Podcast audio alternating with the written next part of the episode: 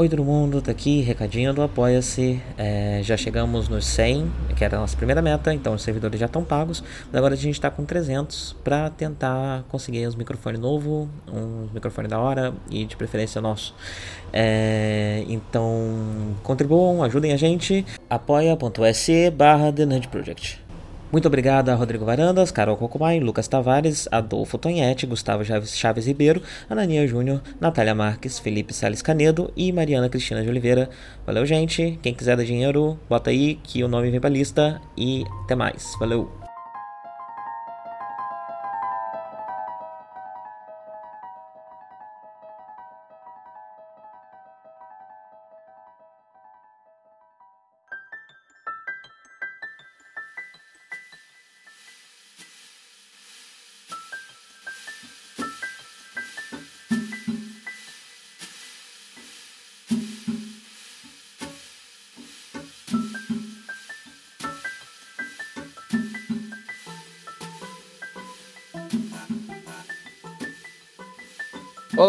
Olá. Como está você? Tudo certinho, né? Vamos ver como é que vai ficar isso aqui. é, a gente tá tô, situação... tô tenso, tô tenso.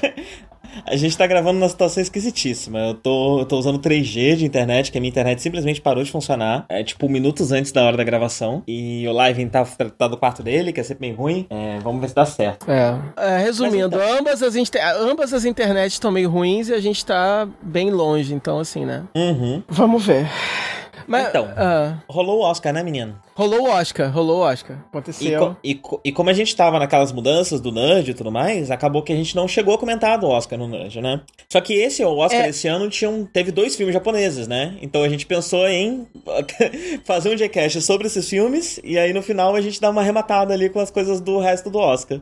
É, a, a, a cerimônia esse ano foi bem. é, foi bem básica, assim, eu achei, né? Não teve nada grande, assim, não, não tem nenhum, nenhum grande comentário pra fazer, ela foi até meio chato. É, teve gente que achou o fato de não ter um apresentador, é, achou que isso até ajudou a tornar mais dinâmico. Eu não sei. Eu acho que foi melhor do que ter um apresentador ruim, como, como tava rolando nos últimos anos. Mas Aham. eu ainda queria um apresentador. Mas de qualquer forma, é, mas de qualquer forma, é- é- é acabou não virando um bloco no, no, no Nerd, mas a gente já ia falar de Miraí mesmo, eventualmente, porque a gente planeja falar dos filmes do Mamoru Hosoda. Hosoda, né? É, e aí, e aí eu lembrei que tinha, pô, tem Shoplifters, que foi o filme que foi indicado a melhor filme estrangeiro. Eu também tá na minha lista pra assistir. É, vamos, aí a gente resolveu então juntar isso nesse, nesse, nesse pack. Sim, muito obrigado por lembrar, porque é um puta filme. É, só que antes da gente comentar, eu preciso fechar minha janela, porque tá muito barulhento. Eu, eu já volto. Não precisa parar de gravar, não. Tá.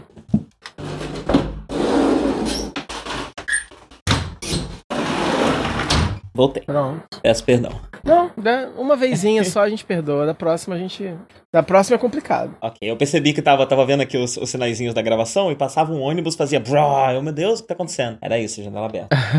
hum, vamos abrir então falando dos filmes, e aí do- dos filmes japoneses, né, já que isso aqui é um Gcash, e aí no final a gente fala do- do- dos outros filmes do Oscar que a gente quiser comentar. Pode ser. Pode Eu ser. quero muito falar de Shoplifters. Vamos começar pro Shoplifters? Ah, então vamos, é. Então vamos. Então vamos. É, Shoplifters é. Não sei se um eram seus planos, mas esses são os meus. É. Não, pode ser. É, o... Você tem o nome do diretor aí? Ele. Ele fez alguns filmes que eu já. que eu conheço de nome. É o Koreeda, né? Ele é muito Isso, famoso. é. Eu nunca tinha assistido nada dele, que no Hum. Shoplifters é o primeiro filme do Koreeda que eu assisto. Mas ele é um diretor é, conhecido aí, né? Ele É, também foi já o fez meu. vários filmes e, e é um diretor com certo renome. É, também foi o meu primeiro dele, e só que eu lembro é, de ter.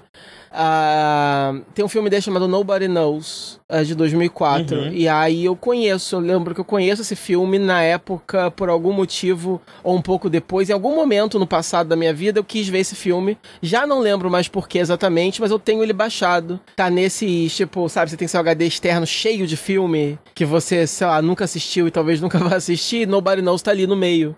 Então me animou, Aham. assim, a, a dar uma revisitada e eu não lembro mais, porque eu não lembro se na época ele chegou a concorrer a alguma coisa, ou se eu descobri por descobrir. Só sei que esse filme tava no meu radar. E aí foi interessante é, saber que de uma forma ou de outra eu acabei revisitando o trabalho desse cara, que ele continua sendo relevante a esse ponto, né? De que os filmes dele acabam saindo do Japão, né? É. Sim, sim, teve uma mostra de cinema em São Paulo, de cinema japonês, que eu quase fui pra assistir o Nobody Knows, especificamente. Foi Ah. no dia do Nobody Knows. Legal. E não fui. É... E agora eu me arrependo bastante, né? Mas enfim, eu tô, tô pensando muito em assistir os outros filmes dele porque é, eu fiquei apaixonado por Shoplifters. Sério? Eu achei um filme muito. in- Sério.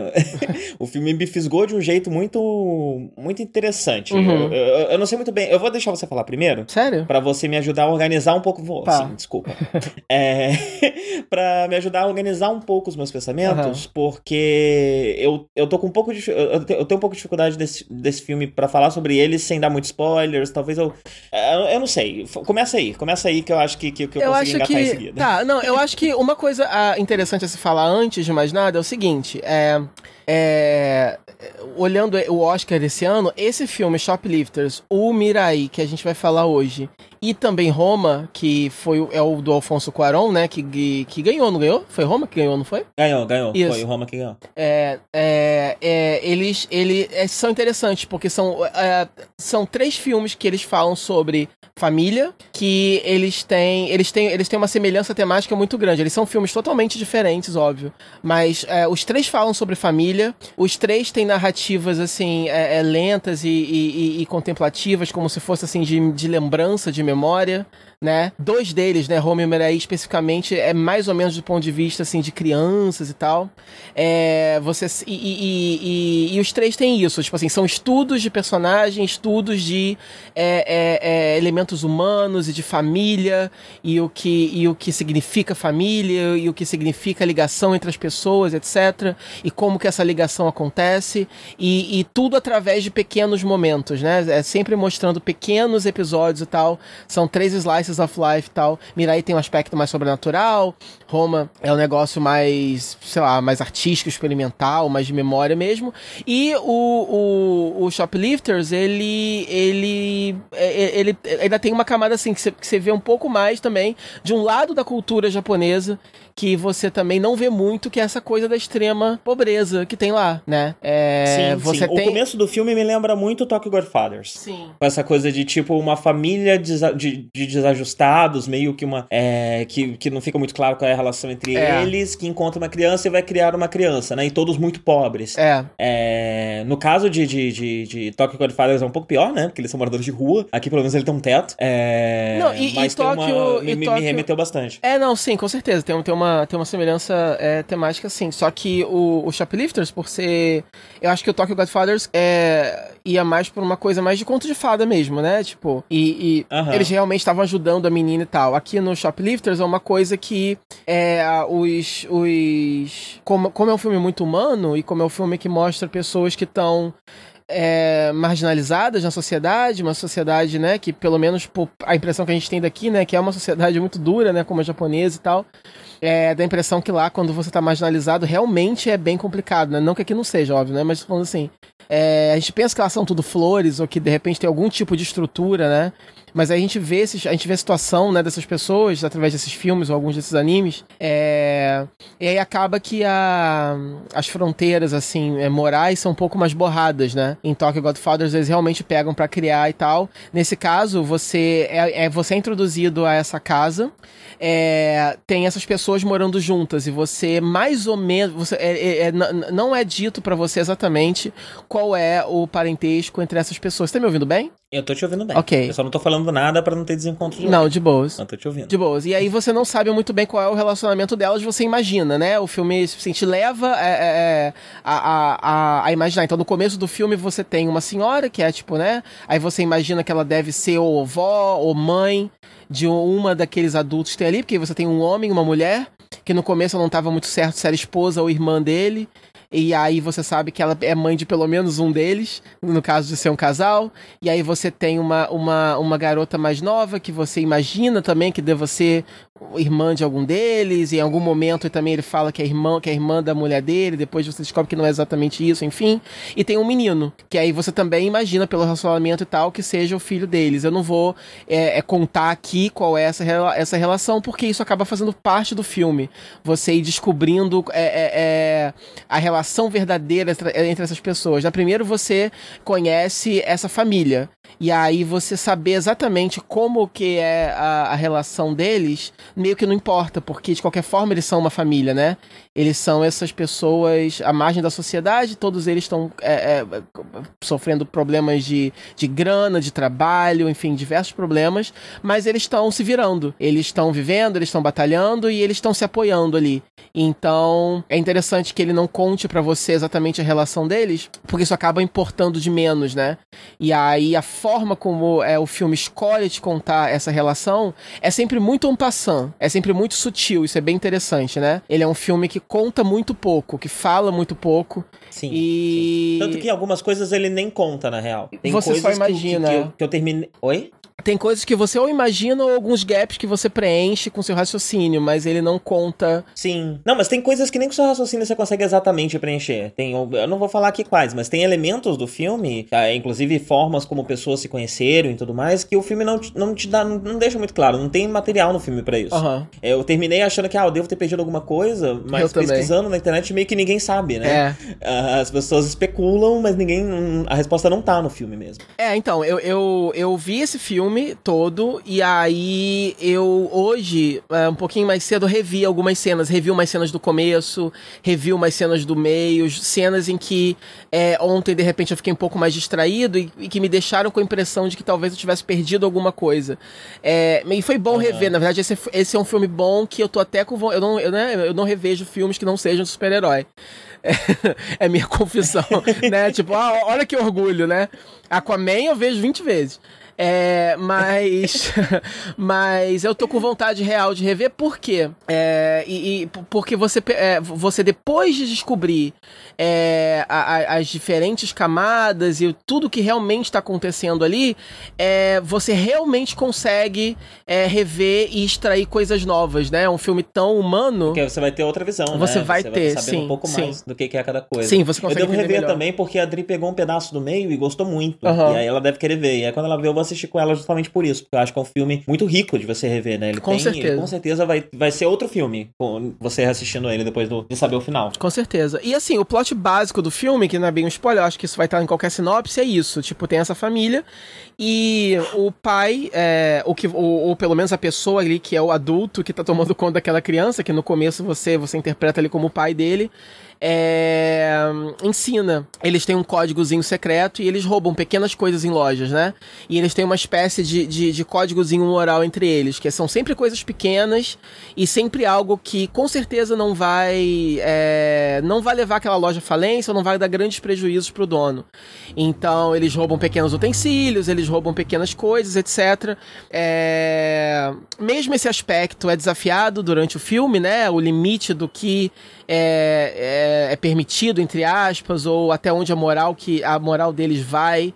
É, mesmo isso é desafiado. Eu acho interessante porque o filme é, ele poderia é, se, é, ele poderia tentar te dar uma lição de moral, né? Pintar os atos dessas pessoas como ruins, ainda que bem intencionados. Ou ele poderia pintar essas pessoas apenas como vítimas da, da sociedade. Então, beleza, eles estão roubando, mas eu quero que você ame eles assim mesmo, porque eles foram elevados a fazer isso. É, mas o, eu acho que a grande força desse filme, que tá no, no roteiro e também nas atuações, etc., é, é, é realmente fazer personagens tridimensionais. Então, ao ponto de que é, fica realmente assim seu critério é, se você se você vai ou não é, passar pano pros atos deles. E no fim das contas, meio que não importa, porque o filme faz um comentário muito maior sobre sociedade, sobre família, etc. Então, no fim das contas, se você apoia ou não o que está acontecendo com eles, não interessa, porque o filme também não usa nada disso para causar choro fácil ou para ou causar um draminha bobo fácil. É tudo muito realista, né? Isso eu gostei bastante. Sim, é, eu, eu acho que o filme é um pouco menos neutro, pelo menos na minha leitura, eu acho ele um pouco menos neutro do do que você é, pintou. Eu acho uhum. que ele tem uma mensagem, sim, clara e muito anticapitalista. Uhum. Ele fala muito de uma sociedade capitalista e ele fala de uma família pobre nessa sociedade capitalista com seu próprio código moral que está à parte da sociedade, né? É interessante, uhum. eu acho muito interessante como que numa sociedade em que tudo gira em torno do dinheiro, tudo gira em torno do capital, é, eles são pobres mas eles não são pobres como vítimas, nem pobres como. É, é, a pobreza deles é, de certa forma, também uma escolha, né? Porque a pobreza está vinculada a uma, a uma, certa liberdade. Numa, numa, numa sociedade onde o dinheiro controla as coisas e manda nas coisas, você não ter dinheiro é uma oportunidade de estar livre dessa sociedade e viver a parte, de certa forma. Interessante. E, uhum. e, e, e, e, o filme, por, isso eles têm o seu próprio código moral, seu, seu próprio esquema, enfim, eu quero, é, mais pra frente, é, antes da gente passar para o próximo filme, falar um pouquinho com spoilers para desenvolver um pouco mais essa ideia. Uhum. É... O interessante é que o capital, ele é só. O dinheiro, o capitalismo é só uma pedra no sapato dessas pessoas. É. Eles precisam estar. Const... Tipo, a relação deles envolve muito a questão do dinheiro e eles precisam estar constantemente pensando em dinheiro, mas só porque, se eles não pensarem, eles vão morrer. É... É. Se não fosse por isso, se eles recebessem, sei lá, se eles vivessem um mundo em que eles recebessem o básico para viver, eles viveriam tranquilos, né? E talvez nem cometeriam crimes, nem fariam nada uhum, de errado, porque uhum. eles têm um próprio código moral que tá livre uhum. dessa sociedade, né? É, é mas, mas o, o, o, que eu, o, que eu, o, que eu, o que eu falo sobre neutralidade, realmente, é, não, não é também que, que, assim, eles obviamente são os protagonistas do filme e obviamente o filme precisa que você se conecte emocionalmente com eles. O filme não quer que você passe é, é duas horas assistindo a história de vilões, né? É, Mas, assim, muito menos... De, mas também o filme não tenta também martirizar eles ou transformar eles, assim, tipo, em, sabe, em Robin Hood ou alguma coisa muito também idealizada, né? Porque o filme, na verdade, ele acaba passeando por vários gêneros, porque é, e, o, o, e quando eu falo isso de, de, neutralidade, eu acho que vem pelo simples fato de que são personagens situações humanas tão bem é, é, escritos e desenvolvidos que você tem ali é, todas as to, é, é, to, to, todos os pontos de vista estão ali, né? Então, ao mesmo tempo em que você vai ter é, momentos muito singelos, muito de troca de troca de intimidade, de amor, de, de alegria, você tem momentos muito sombrios e, e, e pesados uhum. e nojentos, né? E, e sabe? E, você fica assim, assim, caralho, entendeu? Tipo, eu não sabia que, era, que, que esse filme era sobre isso, assim, te, te, te deixa com mal-estar, né? Não é aquela. Não é aquela pobreza limpinha, fofa, para você assistir e curtir, né?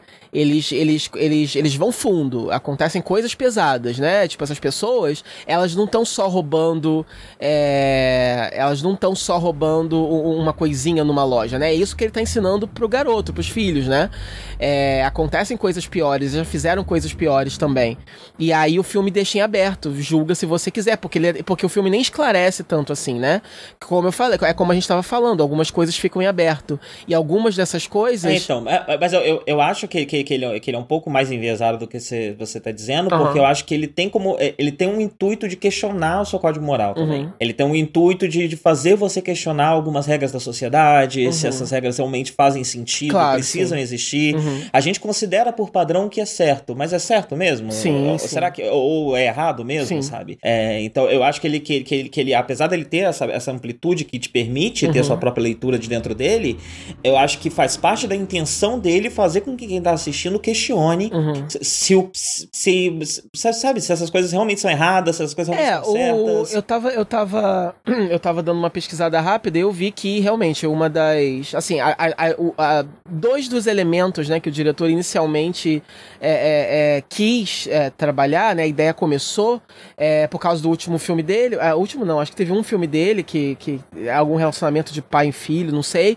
então ele começou a pensar sobre essa temática, sobre o, o, o, que faz uma família, né, os mistérios uhum. que, que formam a, a, a conexão entre as pessoas, o que realmente significa ser uma família, e, e aí ele também leu sobre isso, sobre essas pessoas do Japão que são obrigadas a, a, a, a viver de pequenos furtos e como a lei trata essas pessoas, né? Sendo que uhum. é, muitas vezes a lei vai com muito afinco atrás desses pequenos é, é, crimes e sendo que é como você mesmo falou, né? Se por acaso, se de repente a vida dessas pessoas fosse melhor, elas não precisariam estar passando por isso, de repente a própria polícia podia estar ocupada com alguma coisa um pouco mais é um pouco maior, né? Do que só essas, Sim, essas pequenas e, coisas. E, e o filme, ele, ele entra nessa questão de, tipo... É quando ex, existe uma liberdade na pobreza. Eu, eu quando fui para São Paulo, uhum. é, em, em, Campos eu não tinha tanta tanta tanta convivência com, com moradores de rua, né? Uhum. E em São Paulo eles estão em tudo quanto é canto. Se você tá parado no, no ponto, eles chegam para falar com você, para conversar com você e tudo mais, né? Uhum. É, e eu, eu, eu sempre dei, dei trela, na maior parte das vezes, é, sem nenhuma espécie de preconceito e tal. Eu comecei a tomar um gosto, às vezes, por conversar com as pessoas que estão em situação de rua para tentar entender uh, um pouco de como funciona, como é para eles, como é a experiência deles. Uhum. E uma coisa que, que, que, que, que foge à leitura da maioria das pessoas quando pensa no morador de rua é que o morador de rua ele não é ele não é vagabundo. Uhum. Não é que ele não é, não é que ele que ele, mas também não é que ele tá ali porque ele não consegue trabalhar. Não é isso. É que quando você mora na rua, você experiencia uma liberdade muito grande. Você é livre como como um animal é, como o, o, o homem seria na selva, no seu lugar natural, sabe? Você você é 100% livre. Você não precisa se preocupar com como vão te enxergar, você não precisa se preocupar com o que que, o, o que, que vai acontecer amanhã, porque o que importa é só o que vai acontecer hoje, é só o que eu vou conseguir comer hoje, como vai ser minha vida hoje. E às vezes, muitas, muitas vezes, esses moradores de rua têm a oportunidade de sair da rua e não saem, não só porque, sei lá, é, são alcoólatras ou se viciaram em crack. Às vezes eles não saem porque eles não querem abrir mão dessa liberdade. É, e eu acho que esse filme consegue trabalhar essa questão da, da, da liberdade dentro da pobreza e colocar isso dentro dessa essa balança, é, esse elemento para ser pesado nessa balança moral de quem tá assistindo de uma forma muito boa e muito, muito bem colocada. É... Por isso eu acho que ele faz você questionar esse tipo de coisa, porque é muito fácil a gente ver a pessoa pobre como ou como vítima, ou como acomodada, ou como alguém que tem alguma questão de saúde mental, enfim. É... Mas às vezes não, às vezes é realmente uma escolha. É, é realmente você que você quer viver à margem da sociedade, você quer estar fora dessa sociedade, você não gosta dessa sociedade, você não concorda com ela. Então, o único jeito é estar na margem dela. É... E, enfim, a pessoa, quando é rica, faz isso indo, pra, uma comunidade hippie, sei lá onde, ou, enfim, uhum. viajando o mundo, virando mochileiro. É... Mas se você não tem nada, a solução é você se colocar à margem da sociedade como um todo. É... E, e pra, pra ter essa liberdade, né? É... Então, eu, eu, acho que, eu acho interessante como o filme consegue trabalhar isso ali dentro. Uh... E outra coisa que eu acho importante nesse filme é o nome dele. Eu não gosto muito do nome dele em inglês. É, é, que é só shoplifters, né? Em japonês ele é. Eu não lembro, em japonês é Mambiki Kazoku, que é hum. tipo Shoplift Family. A, a, família tá no título em japonês. E, e eu acho que o título em, em, em, em inglês perdeu é, é, é esse, esse, elemento importante, que é mais importante do que o fato deles serem shoplifters. Eles seriam uma família que rouba. Uhum. É, o que significa uma família que rouba, né? Porque. E, e, conforme você vai vendo essa. Tipo, então beleza. É, não, e, e, quando, e quando eu vi que o filme chama Shoplifters, é quando eu comecei a ver o filme, vi que o filme nem gira tanto, tanto assim em torno do shoplift que eles a, a, a, uhum. acaba sendo maior, eu até me questionei mesmo. É interessante você. Porque eu realmente não tinha procurado pois, saber o título original. Pois é, porque como o filme tange essas questões éticas e morais, é, é, é comum que a é. nossa ética e a nossa moral, nossa primeira ética, a nossa uhum. primeira moral, pelo menos, venha dos nossos pais. Uhum. Mas como é uma família em que os pais e os avós não estão compartilhando da ética e da moral que a sociedade impõe. É. é como essas crianças são criadas, como elas crescem, o que, uhum. que acontece com a cabeça dessas pessoas? E qual é a dinâmica familiar. É... E, é, e, é, e, é, e, é, interessante porque essas diferentes pessoas estão ali por diferentes motivos. Mas Sim. no fim das contas, seja alguns por necessidade, alguns porque de repente talvez eles tenham escolha, mas eles queiram estar ali, o que é bizarro. Mas tudo isso mostra que, no fim das contas, a gente está sempre procurando estar tá perto de quem a gente ama, de quem a gente quer, de quem a gente se sente confortável junto, né?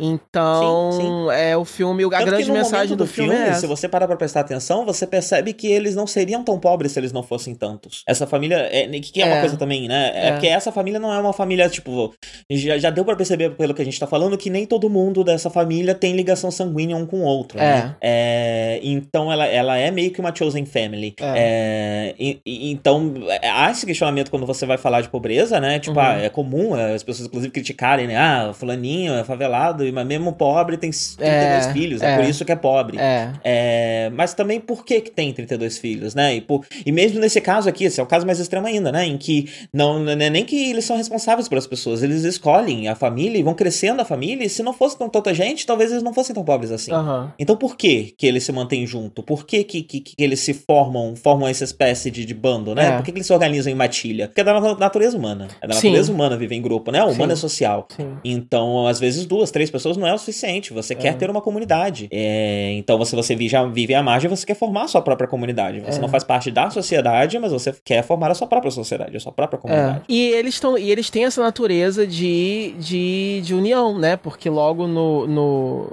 no começo do filme, quer dizer, eles têm um filho, né? E eles acham uma menina, o filme começa assim, né? Eles acham uma menina abandonada e, e levam para casa. E aí e aí o filme também se desenrola a partir disso, quem é essa garota, se ela vai ficar ali com ele, se não vai, mas de qualquer forma, o instinto inicial Pais deles estão atrás dela, não estão. É, tá é, faz parte disso também, mas é uma forma de mostrar acontecendo ali pra gente pela primeira vez algo que a gente descobre que na verdade já vinha acontecendo acontecendo naquela casa, né? É como se fosse mesmo vários né, stray dogs, né? É, que ao longo do tempo foram, como eu falei, se juntando por diversos motivos e tal. E, mas mesmo isso, e, mas é por isso que eu acho interessante, né? Esse filme. Mesmo assim, é, o, o roteiro não escolhe uma saída fácil, porque mesmo o, o, o ato de acolher essa criança, por exemplo, é, não é uma decisão moral fácil também, nem para eles, nem pra gente assistindo. Sim, sim. Né? Porque o contexto em que acontece, quer dizer, você acha uma criança, você não pode simplesmente ficar com uma criança. Você tem que levar para as autoridades. É isso que você tem que fazer se você acha uma criança, né? Mesmo se você descobre de repente que a vida dela antes não era tão boa assim. E mesmo que você queira de repente repente ajudar e salvar essa criança. E ainda mais se você não tem mais lugar para mais uma pessoa, né? Porque esse é um dilema incrível, né? Esse é, é um dilema incrível, é. porque tipo, é, é a coisa certa de se fazer, mas a coisa certa de se fazer é claramente a coisa errada é. de se fazer.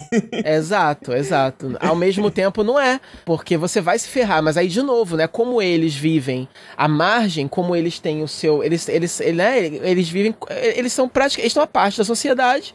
Então, obviamente, eles têm seu próprio, né, como a gente tá falando, conjunto de, de, de moral, moral e regras e tal.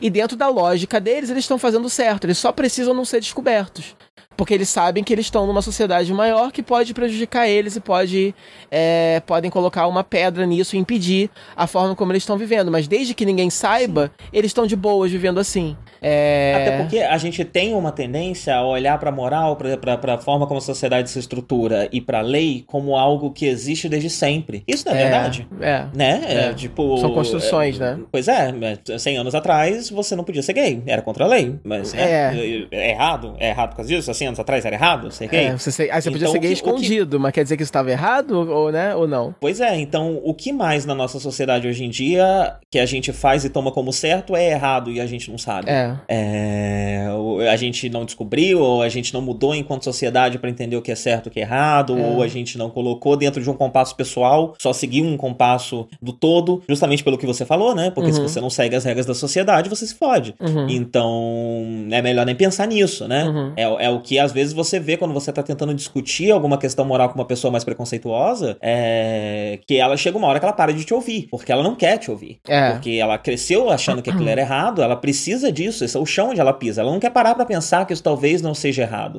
Porque é, isso vai pessoas... desestabilizar ela e talvez vá pôr ela em risco. É, é como se toda a base. É a base moral das pessoas, moral e ética das pessoas, é um castelinho de carta, né? E eles morrem de medo que esse castelo desabe. As pessoas uhum. têm muito medo de repensar algo que elas pensaram a vida toda. E eu realmente não pois é. entendo. É. Talvez eu e já aí, tenha entendido isso. isso para uma escala ainda maior, isso pode, ir, isso pode ir além de uma escala pessoal. O que uhum. nós acordamos enquanto sociedade, o que nós, né, teoricamente, sim, que eu sim. não participei de nada, é, é certo? Por que, que é certo? É. E, e, aí entra numa questão muito difícil, né? Muito, muito difícil é, de lidar questionar, que, que, que, mesmo, mesmo em, em, quem consegue questionar isso mais ativamente, rola um hum. medinho de falar abertamente sobre isso, sabe? Rola um medinho para mim de virar aqui e falar: olha, esse filme tá falando que se pá, a gente devia quebrar umas leis. É, bom. e que eu, eu assisti ele e pensei, é verdade, se pá a gente devia. É, rola um medo eu acho, de falar é, isso abertamente, é. né? Como é bom, quando você tá. algo do tipo. É, quando, é, quando você tá, né, ativamente procurando emprego, é, é, dá o medo de falar certas coisas. Mas eu acho que no momento, como você tá, como você, como você tá trabalhando, tá empregado, tá de boa, você pode falar, entendeu?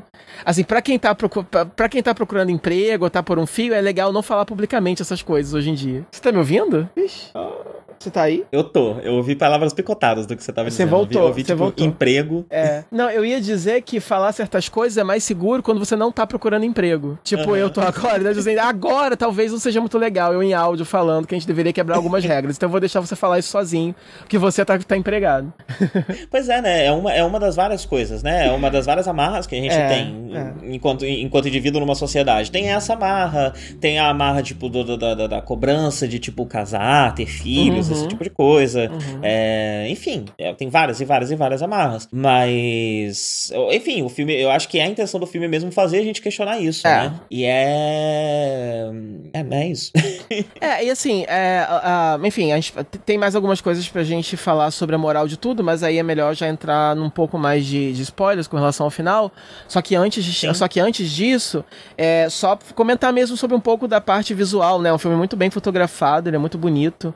Sim, eu achei. É, tem uns shots, assim, muito bonitos. Assim, tem alguns que ficaram na minha cabeça, é, porque, como eu falei, né? Ele, ele consegue posicionar. Eu tava até é, é também dando uma lida sobre isso mais cedo, eu tava reparando, né? É, eu adoro essa. Assim, é, isso pode ser eu glamorizando um pouco a pobreza japonesa, né? Isso pode ser bad, mas eu adoro já em anime essas casinhas japonesas, toda, todas entulhadas e cheias de gente, né? Eu adoro isso, acho muito uhum. bonitinho em anime, desculpa.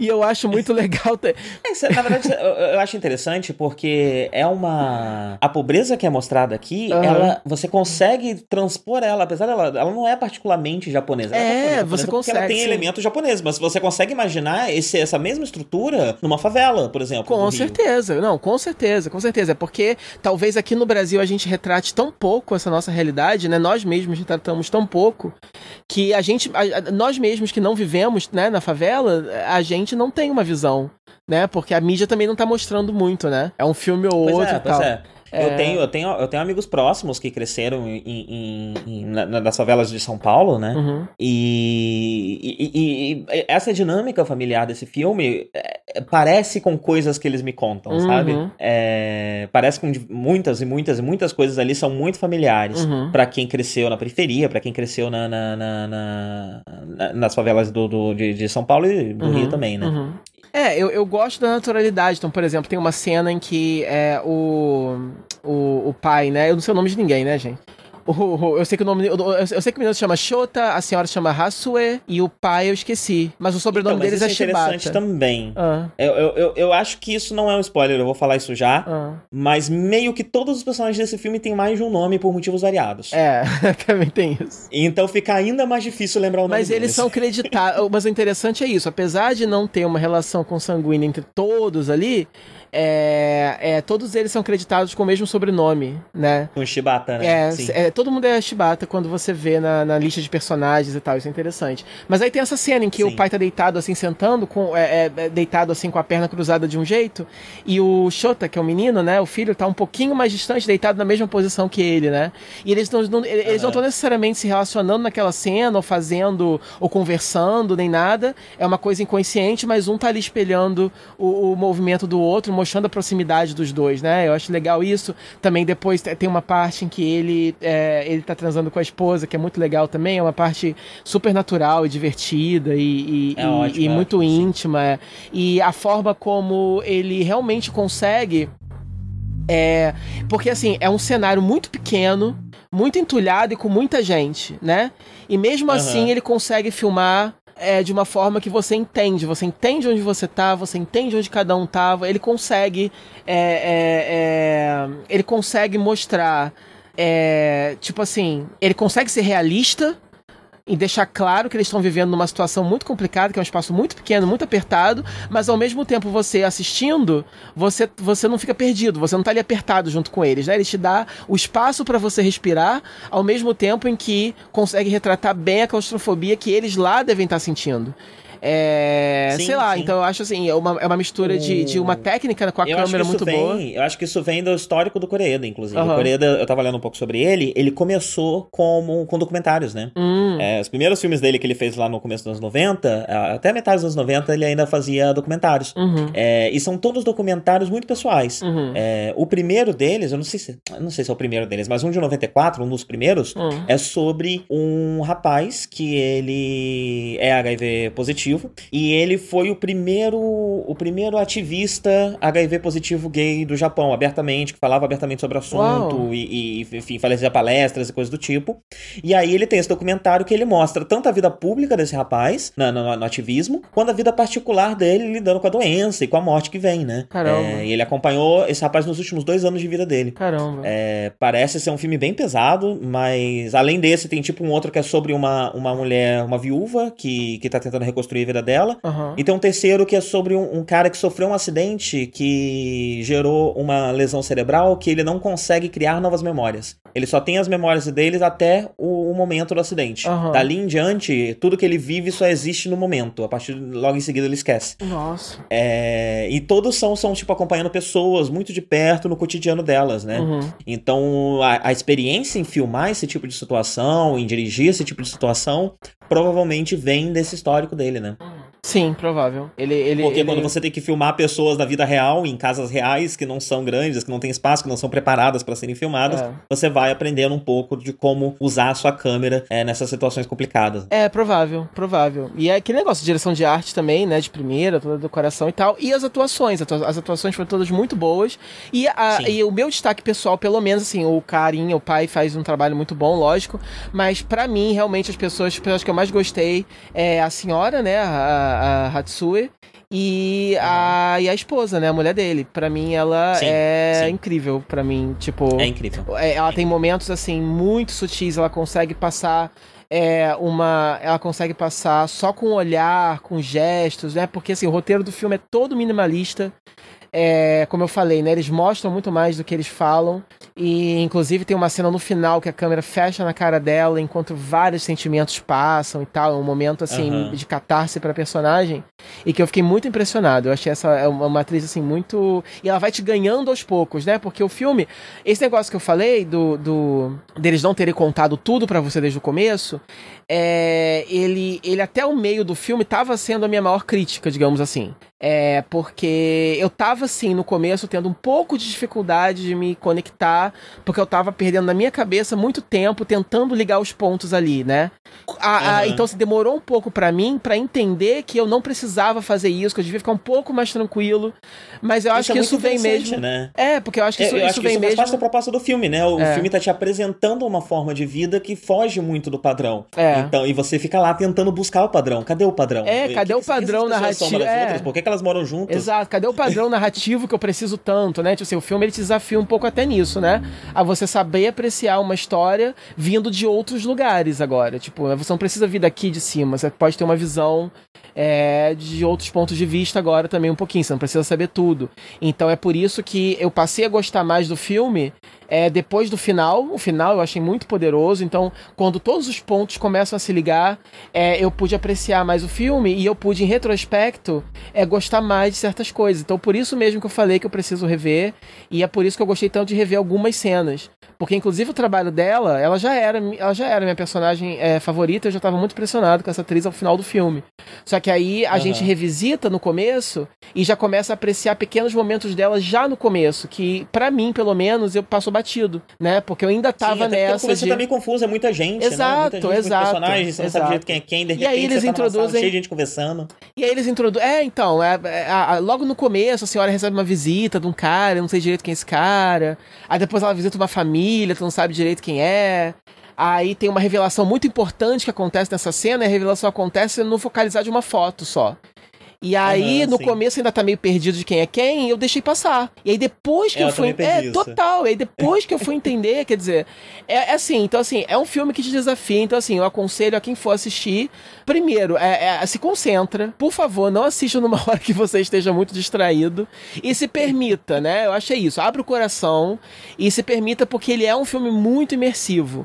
Só que você tem que se Sim. permitir essa imersão, né? Você não pode Deixa ficar. Ele te levar, né? Exato. Vai no flow. decifrar ele. Exatamente. Deixa ele te levar. Porque é... no final você vai entender quase tudo. Talvez você Porque eu sou um espectador. É, tipo, é, é, talvez mas, essa assim, não seja uma dificuldade para todo mundo, parte mas dele, eu tô né? avisando mais para aquelas pessoas que, assim é como eu, são espectadores que são assim, muito racionais. Porque esse filme tem a te mostrar, né? É, é. Eu acho que a gente falou, é, a gente falou ao mesmo tempo em algum momento que eu parei de te ouvir. É, você tá me ouvindo agora? Eu reparei que você tava tentando falar e eu tô. Ah, tá. É, é só isso, é só pra falar que é para as pessoas que são espectadores racionais, assim, tipo eu, que quer entender muito do começo, relaxe, gente, entendeu? É, é, a grande lição é essa: nem tudo você vai entender do começo e nem tudo você vai entender at all, mas não tem problema, entendeu? Sim, sim.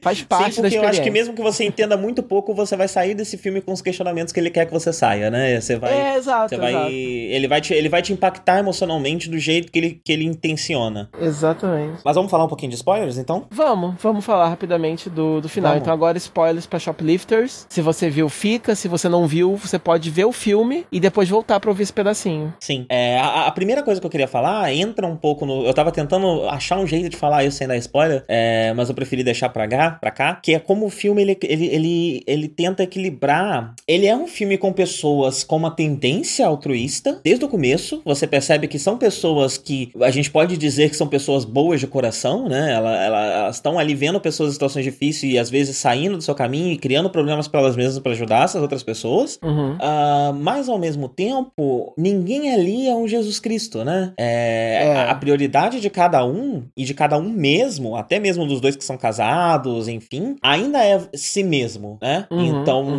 Se necessário eles ainda vão fazer coisas que são para o seu próprio bem. É, a, sua, a, sua, prioridade é a sua própria existência enquanto indivíduo. Uh, mas se, se a sua existência enquanto indivíduo está é, tranquila, suave, você tem liberdade, você tem. você tá vivo, então uhum. dá para dividir o pouco que a gente tem, né? A partir do momento que. Não, não dá para dividir o que eu não tenho. Então eu preciso garantir aqui algo, e a partir do momento que eu tenho algo, aí eu divido. Eu não fico o tempo todo tentando dar o que eu não tenho, que é uma, uhum. uma visão muito cristã, né? É, é uma leitura muito ocidental, na verdade, né? É, você é. é. É, que remete muito a Jesus Cristo. Eu não tenho nada e mesmo assim dou. É, uhum. será, mas será que essa é realmente a forma mais saudável de se viver? Como uhum. você vai dar o que você não tem? Será que no final das contas você está realmente ajudando alguém? E eu gosto uhum. que todo mundo nesse filme é muito centrado nessas questões de sobrevivência. Todo mundo é. Se, você percebe que essas pessoas se amam, você percebe que essas pessoas querem cuidar umas das outras, mas se a minha cabeça, se, se a corda tá no meu pescoço, eu vou primeiro me safar. Depois eu vejo que eu faço. É.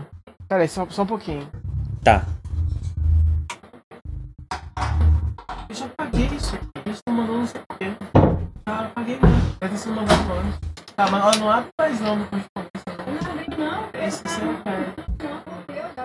Tá bom, bom, tá bom, tá. Oi. Oi. Oi. É, é, coloca o um lembrete aí pra editar essa parte. I.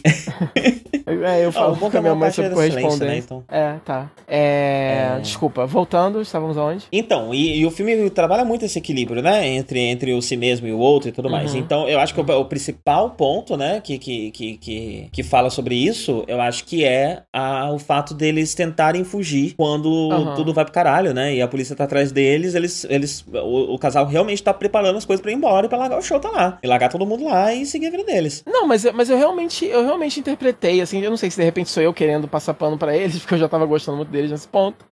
Mas eu realmente interpretei que eles eventualmente voltariam. Eles estavam fugindo na emergência porque não tem jeito. O Shota tá no hospital sim. e não tem como tirar ele de lá. Mas a gente precisa correr agora porque a polícia vai chegar aqui. Então, eles até comentam, né? A gente volta para ele depois e pelo menos no hospital ele tá, ele tá comendo e tá abrigado, né? Não, sim, é... com certeza, mas você concorda que é uma decisão fria, né? Não, sim, não, não é uma não, decisão a, emocional. A maior, assim. a maior prova, a maior prova disso é quando a. E é um dos momentos que, que também mexeram um pouco mais comigo, é quando a, a avó morre. E aí você uhum. tem eles lidando com a situação de forma muito fria. Em nenhum momento você tem eles sofrendo tanto por isso, né?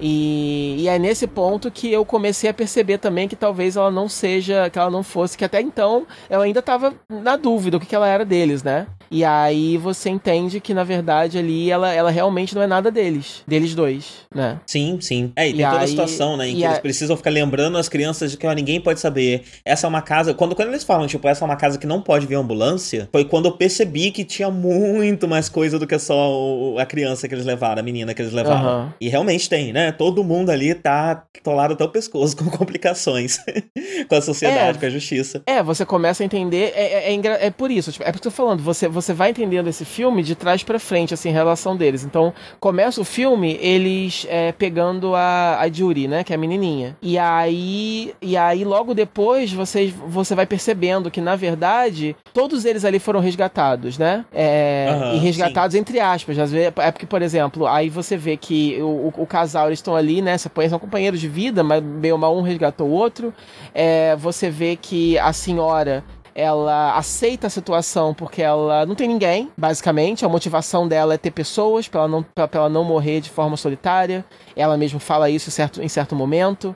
É, no final você tem, você tem essa, essa fala que eu achei, né? A fala tão poderosa dela, né? Da, da, da, esposa lá do carinha. Que, que ele fala, né? Que eu resgatei ela, né? Tipo, jogaram ela fora e eu resgatei ela, né? Porque aí você também descobre uhum. que, ela, que ela tinha um, um, marido que trocou ela por outra e basicamente deixou ela na, na, na merda, né? Com uma, deixou com uma pensão, pelo menos, mas ela foi largada, né? A, a Deus dará. Então é isso que motiva inicialmente essas pessoas começarem a se juntar. E o próprio menino foi resgatado de de um. E aí, mesmo que você fica mais pirado ainda, porque isso é uma coisa, é uma informação que vem no final e é mencionado pelo próprio garoto rapidinho num diálogo. Aí você fica assim, é o quê? Entendeu? Peraí, volta, uhum. como assim? Vocês acharam ele num carro? Como assim, né? Então é, é de isso. repente, né? De repente ele vira e fala, tipo, quando você me achou. Aí, caralho. É, porque assim, você. você, não, você... não, não disse nada sobre isso, né? É, tipo assim, você já sabe. Assim, é, desde o começo, há um, há um tempo já, eu tava desconfiando que talvez ela não fosse mãe biológica dele. Mas ao mesmo tempo, ele não chama o cara de pai, o cara quer que chame ele de pai. Você fica meio assim. Aí você descobre isso, que na verdade ele estava assaltando um carro, provavelmente foi isso que eu entendi. E aí tinha esse garoto abandonado dentro do carro trancado. E aí eles levaram. É, é um sequestro. Sim, ele era muito jovem, né? Porque ou ele era muito ele jovem. Ele era um bebê, porque ele não lembra. Tão grande. Pois é. Eu acho que ele era um bebê. É, tipo, eu acho que ele era um bebê. E aí você vê isso, você vê que é, é, é uma galera bem fodida, assim, das ideias, né? E, Sim, mas, e mas, assim, aí. Assim, ao, ao, mesmo tempo, é, é, eu queria saber de você qual. Se uhum. você tem algum julgamento moral, porque no fim das contas eu considero que tudo que eles fizeram foi justificado. Nada do que eles eu fizeram realmente eu consigo eu não, condenar. Eu não sei. Eu eu não condeno ela. Eu acho que eu simpatizo um pouco mais com ela, não sei. Eu tenho um pouco mais de dificuldade com ele, não sei porquê. É, não sei porquê, não sei porquê. Eu acho que talvez por, por causa da cena em que ele quebra o vidro do carro, é, eu começo a ver que ele realmente está disposto a ir um pouco mais além. Daí eu não sei se é uma é, se é algum reflexo de alguma hipocrisia minha mesmo, né? Por não sei, realmente não sei. É, mas foi isso que eu tava falando. Eu não sei se o, se o filme precisa também que você tenha um, uma opinião uhum. a respeito deles, Sim. né? É, eu realmente não tenho uma opinião sobre tudo. Por exemplo, o que eles fizeram com a menina, eu não julgo, porque eles pegam ela, eles descobrem que ela estava sendo abusada é, em casa e negligenciada. É, e, e, e, no final o filme o filme se posiciona nesse sentido. O filme mostra que na verdade ela estava melhor com eles mesmo, porque ela continua sendo negligenciada, né? Termina com ela já com o cabelo comprido de novo, brincando sozinha na varanda, uhum. foda-se, né? É, então o filme mostra que realmente eles ajudaram. É, ao mesmo tempo, eu não sei muito bem o que pensar com relação ao garoto, né? Porque, bom, ele estava abandonado dentro de um carro, isso é bad, isso também é abuso, né? É, e eles meio que salvaram o moleque, mas ao mesmo tempo, foi o que eu falei, tipo, alguns anos depois, o garoto estava sendo obrigado a roubar coisas de lojas. Não é uma, não é uma vida legal para uma criança, né? É, talvez esse garoto deveria ter, ter, sido entregue ao sistema mesmo assim que ele foi achado no carro. E assim vai. Então, eu acho que é isso. Eu acho que então, eu não tenho uma opinião. O filme te fala, né? Devemos confiar nesse sistema? Um sistema que devolve a criança para os pais que batem nela? É, é exato. É, eu acho verdade, que é, é. Uma coisa. É, é o grande uma coisa que eu tô aqui. Uma coisa que o filme me fez pensar, especialmente na questão do Shota, é o seguinte: é, o, o que que esses. E, e, na questão da menina também, na verdade, né? É, mas, mas especialmente na questão do Shota. O que que essa família fez? Essa família pegou uma criança que não tinha casa, não tinha família, não tinha nada, e levou essa criança para criar. E, e, e criou essa criança, deu um abrigo para ela, deu carinho, deu família, deu tudo. É, é. A criança roubava? Roubava. Uh, mas você falou que ela foi obrigada a roubar. Eu já tenho minhas dúvidas se ela foi obrigada a roubar. Ela cresceu é. num contexto em que roubar não é ruim. E aí faz a gente levar, pensar, roubar realmente é ruim? Porque roubar é sobre propriedade privada. E aí existem e na leituras, verdade, existem, existem, e na verdade, de... de... É. Ah. Não, não, e na verdade o, o, compasso moral, digamos assim, do garoto é até maior, porque na verdade tudo, come... o começo do fim é quando... É quando... É quando ele percebe a... que nem todo mundo compartilha dessa visão de que tá tudo bem, né? É, não, e quando ele vê o pai é, roubando o carro, né? Ele acha aquilo um pouco mais pesado do que o, do que o, o shoplift é, é. normal que ele eles fazem. Ele já tava balançado, né? Por causa é. do, do, do, do, daquele dono de loja que sempre soube que ele tava roubando e que pede para que ele não faça a menina roubar. E aí ele é. para pra pensar, ué, peraí, ele pediu para não fazer a menina roubar porque então eu tô é. fazendo um mal para ela. Mas isso foi o que me fizeram. Então o que que tá acontecendo aqui, né? E ele começa a questionar uhum. essa questão.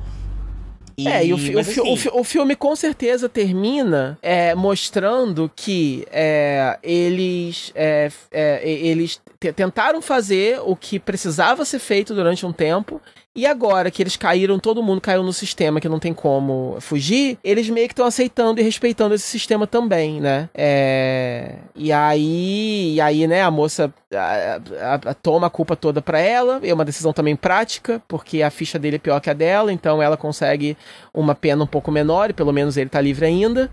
É... E o garoto vai, né, para um orfanato e ele, ele, ele, ele tenta, né, ele busca é, cortar de vez os laços, falando que, olha, desculpa, eu não posso mais ser seu pai. É... Então, eu... e isso também não sei o que pensar, né? Tipo, o que, que você acha desse final? Você acha que é um bom final? O que, que você acha que. Então, antes de você me fazer a pergunta que você ia me fazer eu não vi, deixa eu só concluir o, o, o raciocínio, que eu parei pela metade. Uhum. Que uma coisa uhum. que eu uhum. tava pensando é: eles pegam essa criança que não tem um lar, eles criam essa criança, meio que adotam por conta própria, né? É... E uhum. aí toda coisa acontece é, no final do filme e essa criança é tirada deles e mandada para uma espécie de orfanato, com um abrigo. É, que quando você para para pensar na lógica por trás de um abrigo, de algo do tipo, é uma forma né, da sociedade se responsabilizar pela, pelos seus. Né? Por mais que, que a gente viva numa sociedade que tem núcleos familiares e cada família é meio que responsável por si, é, se uma criança não tem, não tem uma família é, ou não tem alguém hábil para cuidar dela, ela vai uhum. para um desses lugares, para uma dessas instituições que é uma forma da sociedade cuidar dos seus. Uh, que é exatamente o que a família estava fazendo. E, eles partem, dentro do código moral deles, existe esse, esse, esse ímpeto, essa vontade de cuidar dos seus, de, de, de cuidar uhum. de outras pessoas, de formar o seu próprio conjunto ali de, de, de, de pessoas. Então, no fim das contas, você arranca essa criança do lugar onde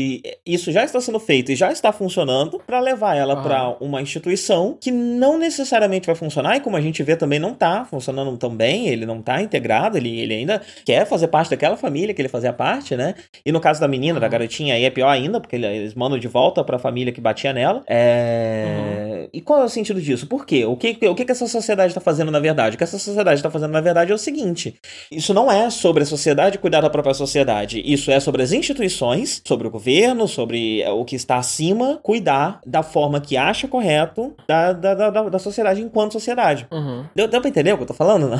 Sim. É, sim. É, é, meio. É, acaba sendo um pouco. um pouco. Qual é a palavra disso? É, em inglês é o patronizing, né? Tipo. É, condescendente? Nós, é, condescendente? Não sei, se é, não sei se é exatamente isso que eu tava querendo dizer, mas tipo, nós estamos uhum. superiores. Nós, sabemos melhor. É, a gente aqui, dessa instituição, do governo, da polícia e tal, não sei o quê, sabemos o que é melhor para você enquanto indivíduo da sociedade. Uhum. Uhum. Sabemos o que é melhor para esse grupo aqui, para essa comunidade. Então nós vamos, é, você de certa forma, impor aqui o que, que a gente quer, por mais que a gente nunca tenha dado para vocês nada do que vocês precisam para viver, agora a gente quer impor porque a gente descobriu que vocês estão vivendo de uma forma diferente da forma como a gente como, como é instituído, que é a forma correta de se viver, e a gente vai impossibilitar vocês de viver dessa forma e impor a nossa forma de vida a vocês. Uhum. É, não sei. É, é, é. é, é, obviamente uma leitura anarquista da minha parte, né? Porque eu ando lendo muitas coisas e me interessando muito sobre anarquismo e me identificando muito. mas assim, o que a gente entende, a gente não entende muito bem o que é ser humano enquanto indivíduo que vive vive numa sociedade capitalista. A gente entende o que é ser um indivíduo que vive na sociedade capitalista. Mas o que uhum. realmente é ser humano? O que é realmente é ser humano é você é, comer, se abrigar, fazer, cuidar ali né, das suas necessidades básicas, existir. Sim. É, é, faz parte do humano gostar da diversão, né? Faz parte do humano é, buscar um, um, uma, uma tranquilidade, buscar é. É, arte, né? Buscar esse tipo de coisa. E também faz parte do ser humano buscar outros seres humanos, porque é um, é um animal que vive em grupo. Isso é ser humano. Então, como é viver apenas como humano e não como uma pessoa que vive dentro de uma sociedade capitalista? Eu acho que no fim das contas o que essa família faz é viver como um humano, porque o, é, muita gente gosta de pintar o humano como naturalmente filho da puta, sabe? O humano ele é egoísta, o humano ele quer saber mais de si mesmo do que do resto. Eu discordo um pouco dessa, dessa, dessa visão. Eu acho que isso acaba acontecendo porque a gente vive no, no, numa estrutura que incentiva isso, então não dá para você só tirar essa estrutura e querer que a pessoa haja de uma forma diferente de repente, é, depois de séculos incentivando esse tipo de comportamento, comportamento através do poder, através da violência, é, e ao mesmo tempo uh, eu me perdi no meu raciocínio. É, eu, eu acho que o humano, ele, ele, E também tem o fato de sermos muitos, né? A gente quer que o, que o, que o ser humano. Você quer que o ser humano é, se importe com gente demais, com mais do que a gente, enquanto humano, consegue se importar. É, num conceito de nação, ou enfim, né? O humano ele funciona melhor em pequenos núcleos, em pequenas comunidades, em pequenas tribos. É, uhum. Então, eu, eu não acho que o humano seja naturalmente filho da puta. Eu acho que o ser humano se importa sim com seus pares, mas com seus pares próximos, com, com, com a uhum. sua pequena comunidade. É, então eu acho que o que essa família faz é viver mais como humano do que como indivíduo numa sociedade capitalista. E a partir do momento uhum. que a sociedade capitalista entende isso e percebe isso, ela faz questão de destruir essa forma de vida. Assim como ela faz isso uhum. com todas as outras formas de vida, assim como a gente vê no Brasil agora o que está acontecendo, né? Com, com, com, com, não só todas as coisas diferentes, mas com como o Brasil sempre fez com as populações indígenas. Por que, que o indígena incomoda tanto? Porque são pessoas que vivem do jeito deles, eles não vivem desse jeito capitalista aqui que a gente acha certo. Eles não dão o mesmo valor pro trabalho, pro dinheiro, para as coisas que a gente valoriza. Eles valorizam outras coisas. Que esquisito. A sociedade capitalista não pode deixar isso acontecer, porque vai que as pessoas percebem é. que várias das coisas que a gente acha que a gente precisa para viver, a gente não precisa. E, e, então essas formas alternativas uhum. precisam ser eliminadas quando, elas começam a ganhar voz. É parecido com. A gente falou de Wild Wild West aqui no passado, né? E é parecido com o que acontece com a Renan Puran. A Renan Puran tem as suas questões morais é, ainda mais agressivas e mais questionáveis do que é, shoplifters. Tem. Uhum. É, mas. Então é, há ali um questionamento moral maior do que está acontecendo e tudo mais. É, uhum. Mas no fim das contas, o que também está acontecendo é isso, né? A sociedade americana percebendo que, esse, que essa cidade está crescendo demais, vivendo um modo de vida diferente, no modo de vida que é aceito nessa, né, né, nessa nação, e logo ela precisa ser eliminada, ela precisa ser retirada daqui. E é, é isso, você... acho, acho que eu concluí meu raciocínio. É. É, não é. E a prova disso é, é justamente no final, quando os policiais estão falando, é, interrogando cada um deles, né?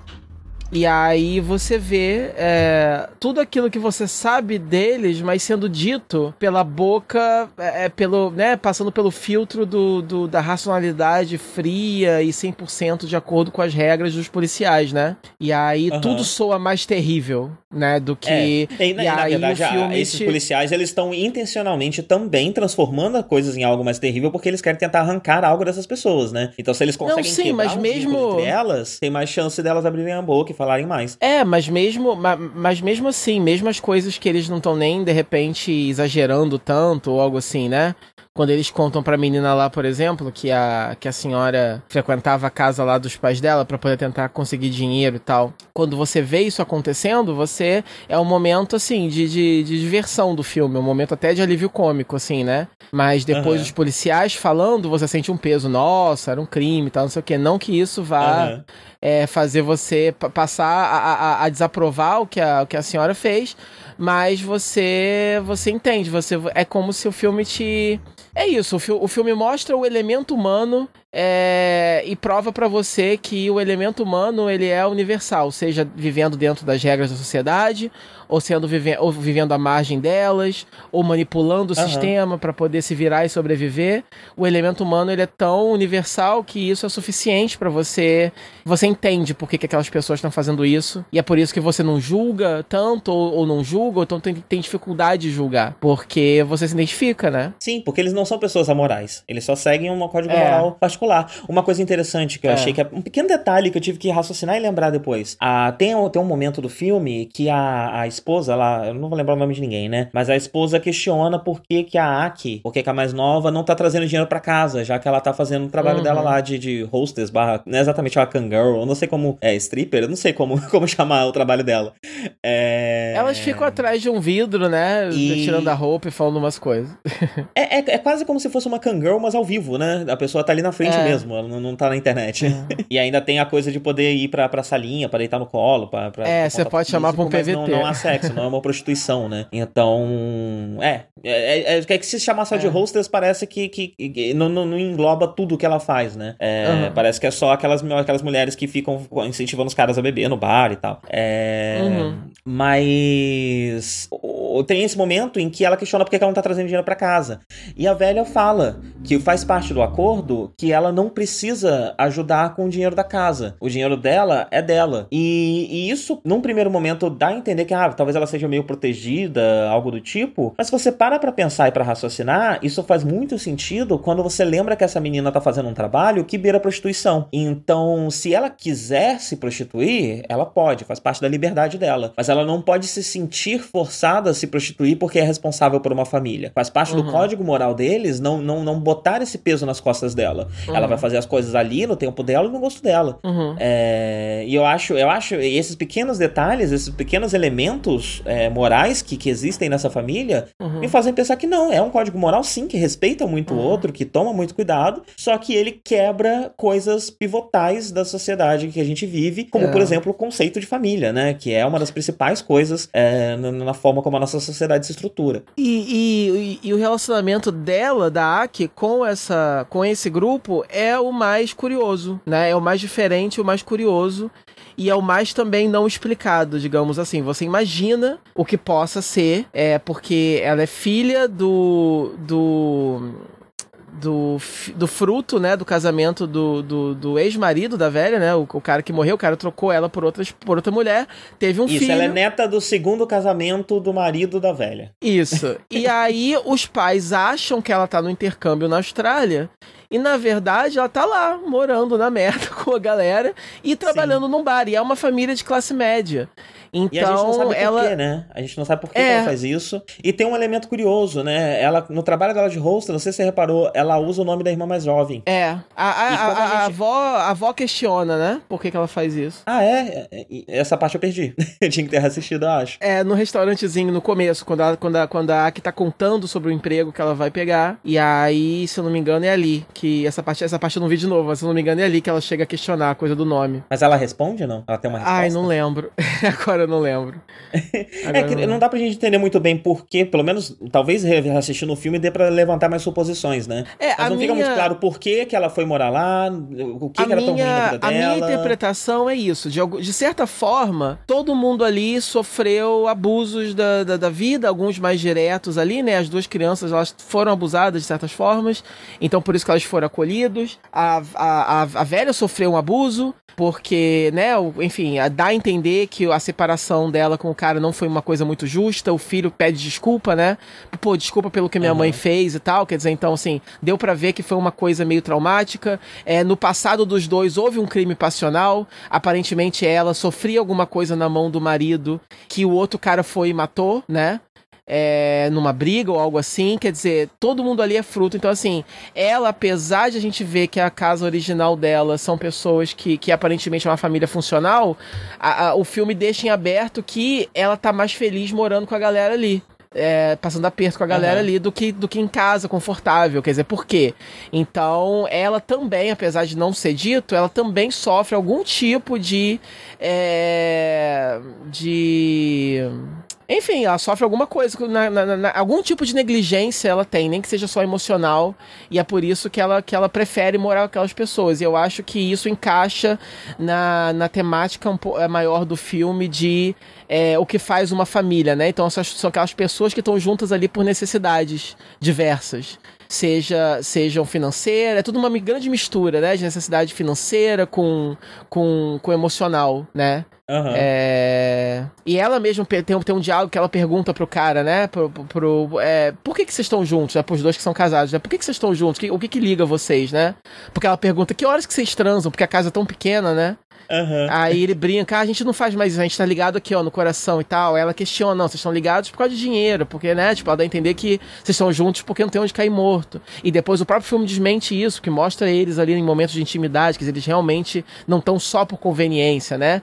Ou estão também, Sim. quer dizer, é uma grande, é uma grande mistura e no final é isso, né? Quer dizer, é uma grande mistura de, de razões diferentes pelas quais as pessoas se juntam e algumas razões dá para você entender, outras nem tanto, mas você respeita, porque são coisas humanas que estão acontecendo e você também tem as suas coisas humanas que só você entende e que talvez outras pessoas não entenderiam. Então é por isso que isso liga um pouco o que eu falei mais cedo também do filme não querer que você tenha, o filme não necessita que você julgue ou tenha uma opinião no fim de tudo.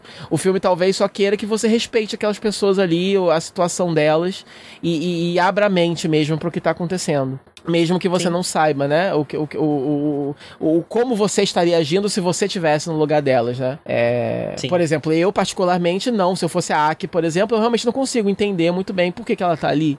É, mas é isso, mas eu, mas eu sei que um eu bom motivo ela tem. por conta dessa questão da liberdade, né? É. é. Por mais que talvez ela não sofra nenhuma negligência uhum. ou abuso ou qualquer tipo na família, é. é uma família muito certinha, né? É. é. ela, ela com certeza ali, naquela, dentro daquele núcleo familiar, não tinha a liberdade que ela tem morando com e essa você família nota isso, doida, né? E você nota isso também, um exemplo da sutileza do roteiro, por exemplo, é muito breve, mas, por exemplo, só o fato de que quando a, a única cena que a gente tem na família dela, quando a Vera tá lá conversando, a filha filha, a irmã dela, né, a, a, mais nova, desce a escada. E ela tá com o uniformezinho de escola, ela tá com um instrumento no ombro, provando que ela, que ela tá no clube de música, provavelmente aquilo é um violino, algo assim.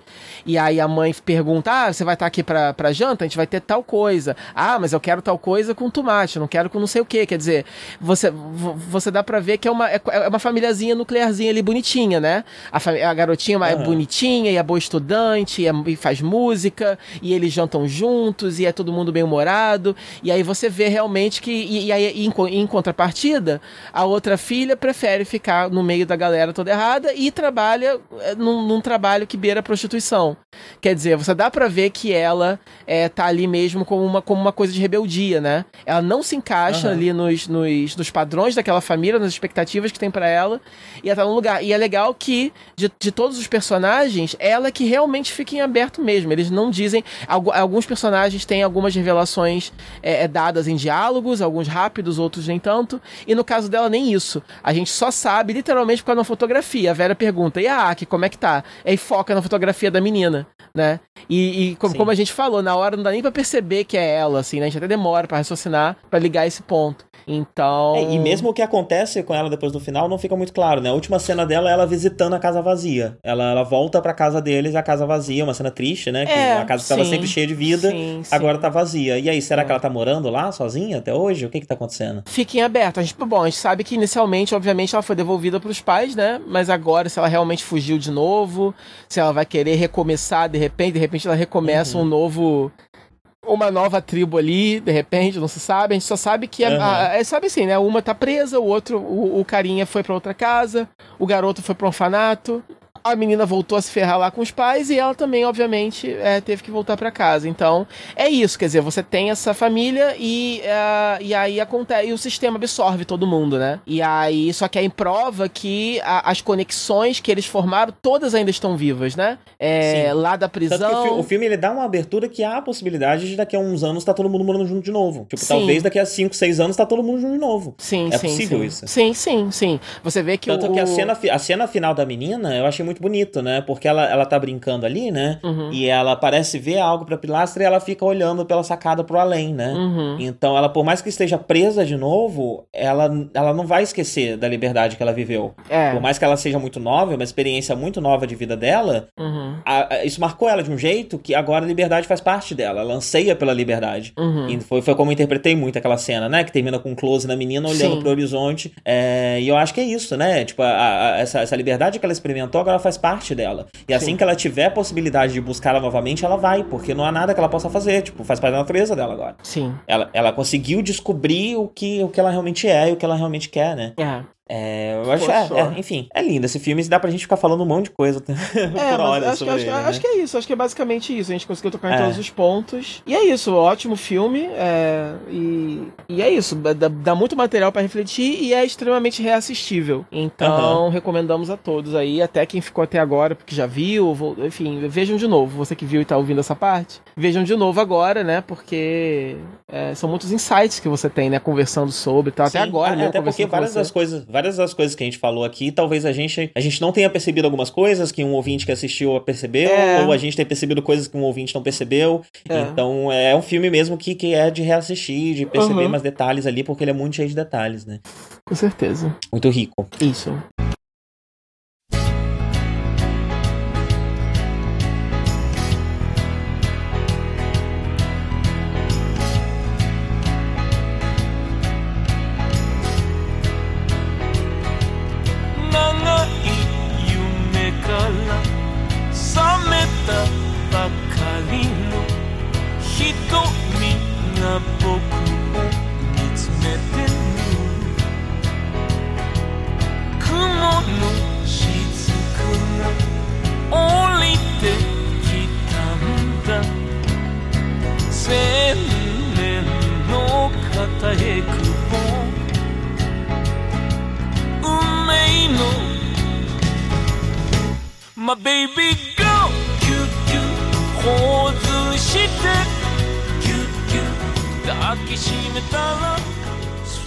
Vamos, vamos, vamos falar de, de Mirai agora? Sim, Mirai.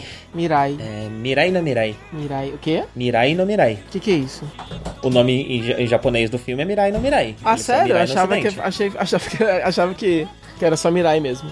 Não, é Mirai no Mirai, é Mirai do ah, futuro. Ah, tá. Que também é, que acaba sendo também um título meio que te deixa meio. É, que despista um pouco, né? Porque é, o trailer. Eu tinha visto o trailer desse filme e com o nome também. Pelo trailer você entende só isso. Você entende que é um menino que. um garotinho, né? Deve ter, sei lá, uns 5 anos por aí e aí ele ganha uma irmãzinha. E, e aí ele tá tendo um pouco de dificuldade, né? Com, né, né, nessa, nessa transição de não ser mais o filho único, etc. E aí aparece para ele a irmã dele do futuro. E o trailer é isso só. E a gente acha uhum. que, na verdade, o filme é sobre isso. Tanto é que é, a, é, a única coisa que tá me fazendo realmente querer ver esse filme é o fato de fazer parte do é, de ser do Rossoda, etc. Vai concorrer ao Oscar, beleza. Mas eu. A, a, essa premissa do. Ah, o garoto vai encontrar a irmãzinha um pouco mais velha, eu tava achando meio é. Eu não tava uhum. botando muita fé, não. Mas acaba que ele é um pouquinho mais que isso, né? Inclusive a, a, é porque... a Mirai tem até pouco tempo comparado ao, às outras experiências. São várias sim, experiências sim, porque... sobrenaturais, na verdade, que ele tem. Não só essa. Sim, porque a, a, divulgação do filme dá a entender que é uma espécie de viagem no tempo, algo do tipo, mas a natureza de, dessa aparição da irmã é, é, outra coisa, né? É muito mais é... lírico e, e, metafórico, né? Do que tudo. Sim, sim. É. é a primeira coisa que, que, que, que, que, que, se tem a dizer sobre esse filme é que uh, a gente já falou extensivamente sobre isso, analisando a obra do Rossoda, mas esse homem sabe escrever crianças muito bem, né? É, e eu acho que é a primeira vez que ele escreve uma criança tão jovem, né? Eu acho que nada dele teve uma criança tão nova quanto o uhum. Kun. Uhum. É... E, e, você disse 5 anos, eu acho que essa, eu acho que ele é ainda mais novo, viu? Eu diria Será? que ele tem uns 3, 4. Pode ser, é... pode ser. Não sei se se fala exatamente a idade dele. Aqui, é. ele tem 3 anos? Acho que é isso. Nossa. É... Ah, não. Ele. A, a, a, história foi baseada na. Tipo, a primeira ideia pra história dele veio quando ele viu o filho dele de 3 anos reagindo pra irmã, com, a, com a irmãzinha, né? Porque ah. esse filme fala muito sobre a experiência do Rossodo enquanto pai também, uhum, né? Uhum. O que é super interessante também, porque uma pessoa que trabalhou tanto tempo, né? Trabalhou desde o começo da sua carreira, basicamente com crianças protagonizando seus filmes, é, a experiência de ser pai é, somou agora uma outra camada para ele, né? E eu imagino que muito do Kun seja inspirado no, no, no, no filho dele mesmo, né? É... é, com certeza, com certeza aquilo ali é o ponto de vista de alguém que sabe o que tá falando, mesmo você sem ter, mesmo assim sem ter filho ou sem ter, sem viver nessa configuração familiar, você, uma esposa, um filho, e, e, aí chega mais um filho, quer dizer. Mas é um negócio que você consegue, você consegue ver a, a realidade disso. Seja lembranças que você tenha, ou seja em paralelos que você tenha visto em outros filmes ou na casa de pessoas. É, é, é uma coisa muito universal, assim, né? Então você consegue ver a, a a, as, todas as cenas passam muita credibilidade. Você consegue ver o realismo de todas elas, mesmo sem tá sem, tá, sem, sem ser uma, uma experiência que você conheça em primeira mão, né? E, a, uhum. e daí eu imagino que. E aí dá pra ver que realmente o Rosoda sabe do que tá falando, que é uma coisa muito pessoal para ele. E imagino que para quem tenha vivido essa experiência, ou experiências mais próximas a isso, tenha sido algo. É, seja algo até mais. É, que mexa ainda, ainda mais com a emoção, né? Você reconhecer esses momentos e tal. Sim, sim. E assim, o cuidado dele para escrever essa criança, é, é, eu via, confirmei agora, o menino tem 4 anos de idade, né? Uhum. É, e ele faz coisas que criança faz mesmo, né? Ele tem a dificuldade de controlar emoções de uma criança, uhum. ele tem a dificuldade de, de, reter lições, né? Que às vezes a criança tem. Uhum. Tipo, é, tem, tem essa coisa, né? Às vezes a criança ela só se sente tentada a fazer uma coisa que ela sabe, teoricamente ela deveria saber que ela não pode fazer. Uhum. Mas ela só não parou para pensar. Veio à vontade e ela fez. Uhum. É, é e, ele, e... ele, ele é retratado. Porque aquele negócio, né? O, o, o interessante de ser uma animação é que é, você pode realmente explorar, você pode realmente fazer o filme do ponto de vista dessa criança muito pequena. Um live action seria muito uhum. difícil, uhum. porque você Sim, dificilmente... Porque você precisar de um ator muito bom, né? De uma é... criança de 4 anos que fosse uma puta... Né? É, é. para reagir das formas que você precisa que ela reaja. Você nunca vai ter isso, você vai ter que fazer um CG, vai ser esquisito. É, uhum. Então, ele realmente tira proveito, né, de ser animação. E, e, e aí, e, e, é isso que torna interessante, porque você vê um filme totalmente do ponto de vista do menino. E só que assim, o filme não, não tem é, é, vergonha de, de, de mostrar as escrotidõezinhas do, do garoto, as coisas de criança, os egoísmos dele, as, a, a birra, a, até mesmo a violência, até mesmo coisas que, que são bad, né? Sim. sim. É, sem que isso comprometa o, ele enquanto personagem para você, porque ele em nenhum momento passa a ideia de que ele é uma criança ruim ou uma criança mal, etc. Você consegue entender é, é, os processos mentais pelos quais ele está passando, né? Ele é sim extremamente egoísta, mas porque ele é uma criança de 4 anos, que era única até então. Mas ele não. Ele, nada disso é maldade dele, né? É, ele realmente está aprendendo. E o filme é sobre isso. O filme é sobre essa transição. A, o plot do filme é extremamente simples, é só isso mesmo, é só um slice of life sobre esse garoto que tem o mundo dele virado de perna pro ar, porque agora de repente ele não é mais o filho único. Ele tem que ser um irmão de alguém. Irmão mais velho de alguém, né? Ele tem que aceitar a presença daquela, daquela criança e tem que assumir o papel, papelzinho dele lá de, de, de, de irmão e tal, com, com que vem com que vem com responsabilidades atreladas e tal, né? E, e, exi e, existe uma, uma, uma. E aí ele é muito imaginativo. E aí fica em aberto, né? Se é imaginação mesmo, se não é, ou o que acontece. Mas ele visita é, ou é visitado Essa é uma por... mediunidade, né? Que é. é uma leitura super possível, inclusive depois, mais na parte de spoilers, eu vou falar um pouco sobre isso, uhum. porque eu também quero falar de spoilers desse filme. Uhum. É, mas pode ser uma espécie de mediunidade que essa criança tem, né? Pode ser é... também. Ele, ele a, a cada lição, que, a cada momentinho de transição que ele precisa aprender, a cada elemento novo que ele se que ele é confrontado, né, no, no, no na vida dele, é, ele desce pro, pro jardim e ali onde tem uma árvore meio que se manifesta alguma coisa, alguma, sempre alguma experiência é, é sobrenatural que vai é, ensinar alguma coisa para ele. Então ele visita e é visitado por é, diferentes membros da família em diferentes épocas, né? Então não é uhum. é só a irmã dele, uma versão futura da irmã dele que aparece, mas também ele, ele, ele vê outros parentes, é, ele, ele, ele, visita elementos do passado e do futuro, e ainda tem um, um, uma coisa meio viajante envolvendo o cachorro também. É... O, o, o, o, o que me leva a, a, a só um comentário rápido de como esse filme em especial, né, ele faz referência direta a dois outros filmes do Rossoda, né? A diferença estética é direta. É um pouquinho de Wolf Children, porque em determinado momento é, o garoto na imaginação dele, etc., ou não, não sabemos, ele vira um cachorrinho, né? E uhum. isso é isso é Wolf Children, né? São crianças que ficam virando cachorrinhos. Então, é a mesma, é a mesma vibe, assim, de traço, etc. É tipo assim, eu não li nada a respeito, mas eu tenho certeza que é uma referência direta. E, uhum. e tem uma hora também que, que, que ele tá viajando no mundinho, assim, de digital, tecnológico, Sim. e é exatamente a mesma estética que a gente já comentou, né? Do, do, Summer Wars e do Digimon. E do né? Digimon, Sim. exato. É a mesma e mesmíssima estética. Então também não tem como isso não ter sido uma autorreferência. Então, então. E é legal, assim, até agora foi chamoso, mas eu espero que o Rossoda San é, não, é, não começa a se empolgar muito e, e ai, agora eu sou, agora eu sou esse cineasta oscarizado incrível, vou começar a me referenciar em todo o filme. Então calma aí, não se, segura aí. se empolga muito uhum. não. Você é interessante, mas calma aí, né? Tipo assim, né? Tipo, até esse filme tá ok, mas vamos ver. Eu tô muito curioso para saber o que ele vai fazer daqui para frente, né? Se uhum. ele vai se empolgar demais assim com as próprias lembranças, experiências e, e com o seu e com a sua própria filmografia, ou se ele realmente vai continuar se desafiando, veremos. Uhum. é, é, interessante, né, que ele sempre trata do assunto família, mas pelo menos ele tem, é, pelo menos o assunto dele, né? É um assunto mais, mais é, diverso do que as fixações, sei lá, de uma Shinkai. É, que é sempre interessante, mas a, a, não há tantas formas diferentes de trabalhar o assunto da distância, da, da, da, da saudade e tal, uhum. é, quanto se há para trabalhar a família, né? É. São uma quantidade impossível, de, infinita de combinações que você tem para tratar esse tema. E por algum motivo é muito fascinante. para Isso é o comentário que eu fiz também, quer dizer, é por exemplo, é, Shoplifters foi um live action que fala de família. E também é um filme muito slice of life, etc. É... E você fica preso a si mesmo. Então não é que um filme assim não funcione em live action. É, mas eu acho que, que Mirai, em especial, não só pela questão da criança, mesmo que eles conseguissem ter feito aquela criança e tal, eu acho que é, tem alguma coisa é, na forma em que o japonês é, retrata o cotidiano na animação que apela muito para mim e eu acho que deve apelar muito para muita gente também. Eu não sei porque é tão interessante ver um monte de gente só viver. Uhum. Em animação. entendeu? Quando, quando, é uma animação boa, assim, porque tem outra coisa também a, a, se comentar, né?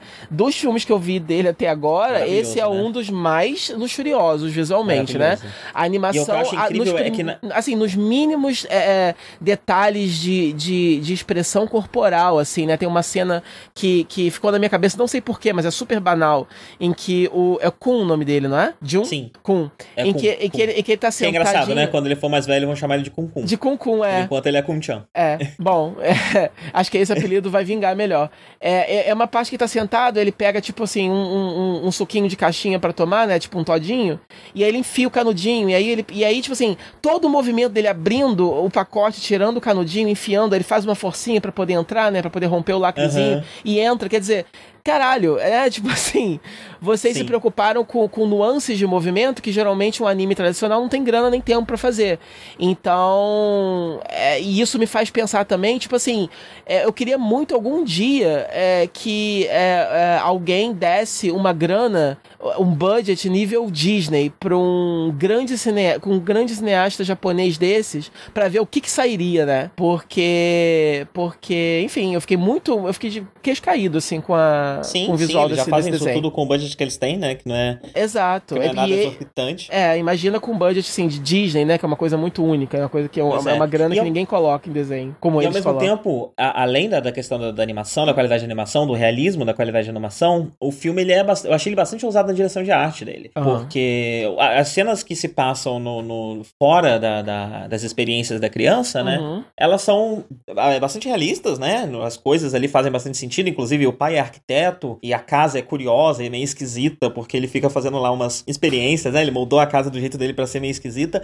Mas mesmo enquanto você tá, tá assistindo essas coisas, né? Tudo ali faz sentido dentro de uma lógica, de uma física do nosso mundo. Mas quando a criança tá lá nas experiências dela, o filme ele não tem medo de misturar tipos de animação, de colocar uns CGs que tem cara de CG mesmo, mas usar isso como uma ferramenta estética para falar de, um, de, um, de, uma situação fantasiosa. É, tem aquela parte ali que usa um, um esquema, tem uma parte que usa um esquema de recorte né? Parecido com, com aqueles que Madoka usava. É, eu acho que, que, que, na questão de no quesito de direção de arte foi, foi a vez que eu vi o, o Rossoda ser mais ousado, inclusive. É, assim, misturar. eu tenho uma pequena crítica negativa a essa parte do, do CG, mas é pequeno. É, é, é, é uma, ah. É uma sequência em especial em que ele tá andando de moto com um cara. Uhum. E aí, obviamente, paisagem, a moto e tal, rola um cel shading ali. E é muito uhum. bom, é um cel shading muito bom, na verdade. Só que é, tem alguns closes e, e, e movimentos de, de, expressão, etc., que por algum motivo, não sei porquê, eles escolhem permanecer no CG. Eles não uhum. revertem tanto nesses close-ups, eles não revertem tanto para animação tradicional.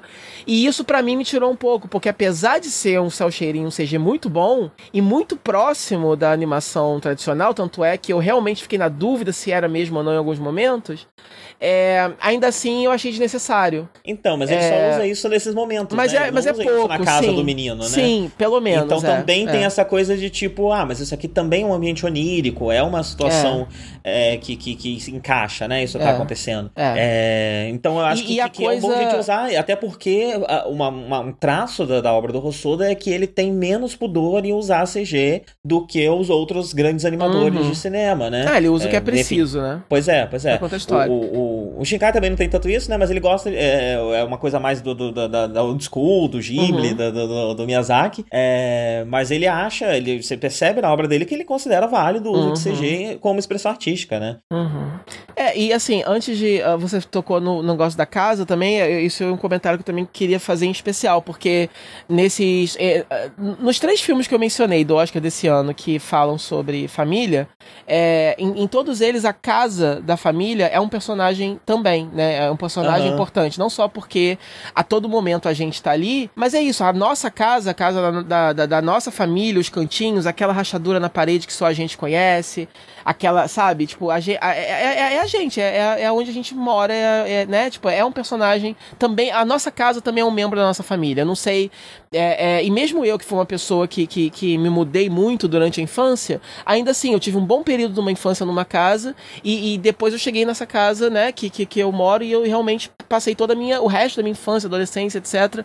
Então, é, é, é, quando você vai contar uma história que é familiar, a casa ser um personagem também é interessante. Então, é um personagem muito importante em, em, em Roma, né? Tipo, a todo momento você vê, você fotografa a casa e estabelece os ambientes, etc.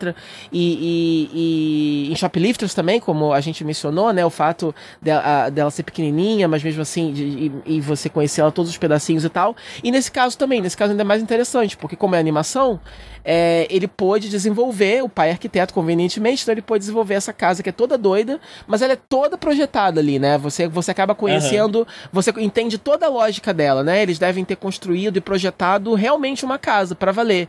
Então eu aplaudo a, a, a, direção artística nesse aspecto, né? De realmente ter conseguido projetado a casa inteira, externa Sim. e interna. É, a, gente já tinha falado sobre isso, né? Da, da, forma de lidar com ambientes fechados, com casas, que o Rossoda tem ter desde lá de Digimon né? Sim, é, sim. E ele usa muito o ambiente para iluminação, para é. sombras, é. como reflexo. É porque dessa vez tá é, é porque dessa vez chamou muita atenção porque é uma casa um pouco sim. fora do comum, né, do que a gente vê, porque ela é realmente, ela é toda estilosa, ela tem vários ambientes, os ambientes ficam em, em, em níveis diferentes, né? Ela é construída subindo, né? Sim. Então, sim. é dessa vez ele, ele fez uma casa que não tem como a gente questionar de será que ele realmente montou uma planta dessa casa? Não, só o único jeito dele ter feito uma casa doida dessa nesse filme é se ele realmente tenha projetado projetada a casa inteira. Exato, exato. Mas, tipo, é desde o começo da carreira dele, já dá para perceber que talvez esse pai ele tá projetando esses ambientes desde sempre. Pode ser. Ele tem lá o mapinha da, da a planta da, da, do, do, do, apartamento do Tai, que é. pela forma como ele usa esses ambientes de, de, tão bem, é bem capaz uhum. que isso seja algo que ele faz mesmo. Sempre que ele vai criar uma história, ele desenha os ambientes na, na, no qual a história se passa. É. Talvez seja até um interesse particular dele por engenharia, por arquitetura, né? É, pode ser também, sim, sim. Pode ser uma nerdice em particular, mas é isso. Eu, eu acho que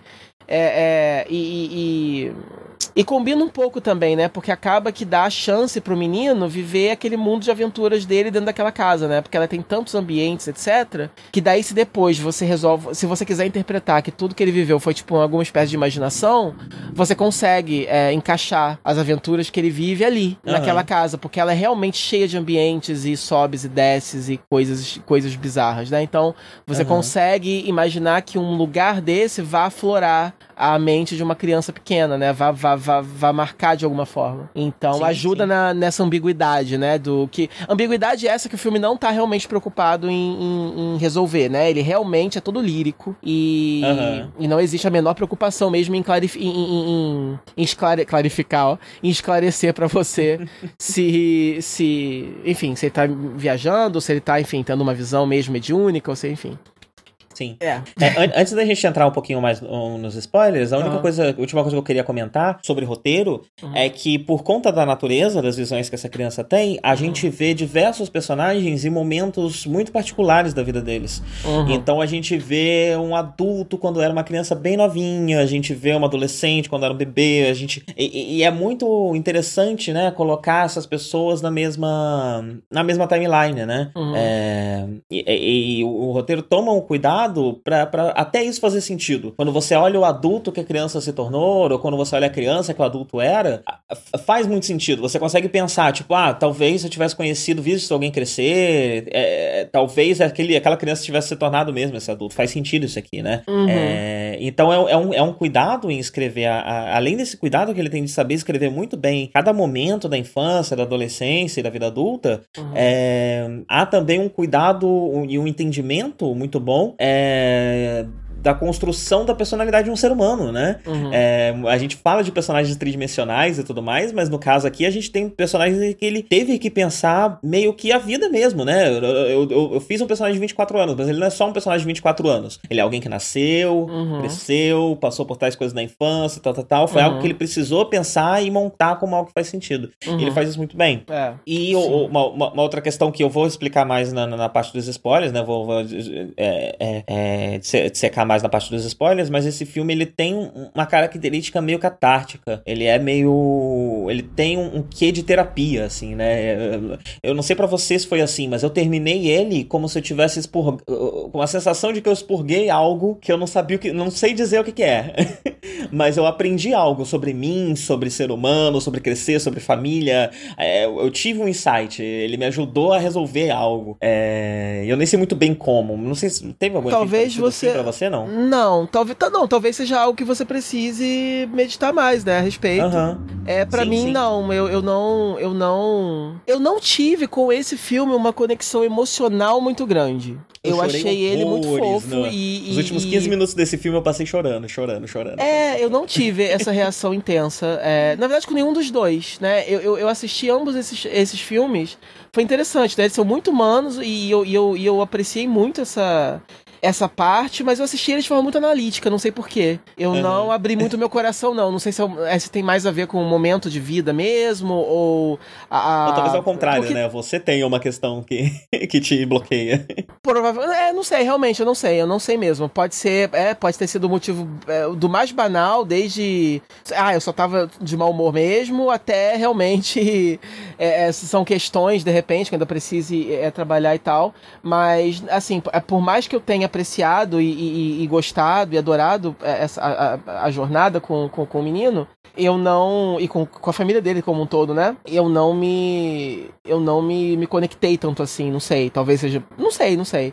Talvez por ser uma família que. que, que, que, que tá passando por certos problemas muito assim.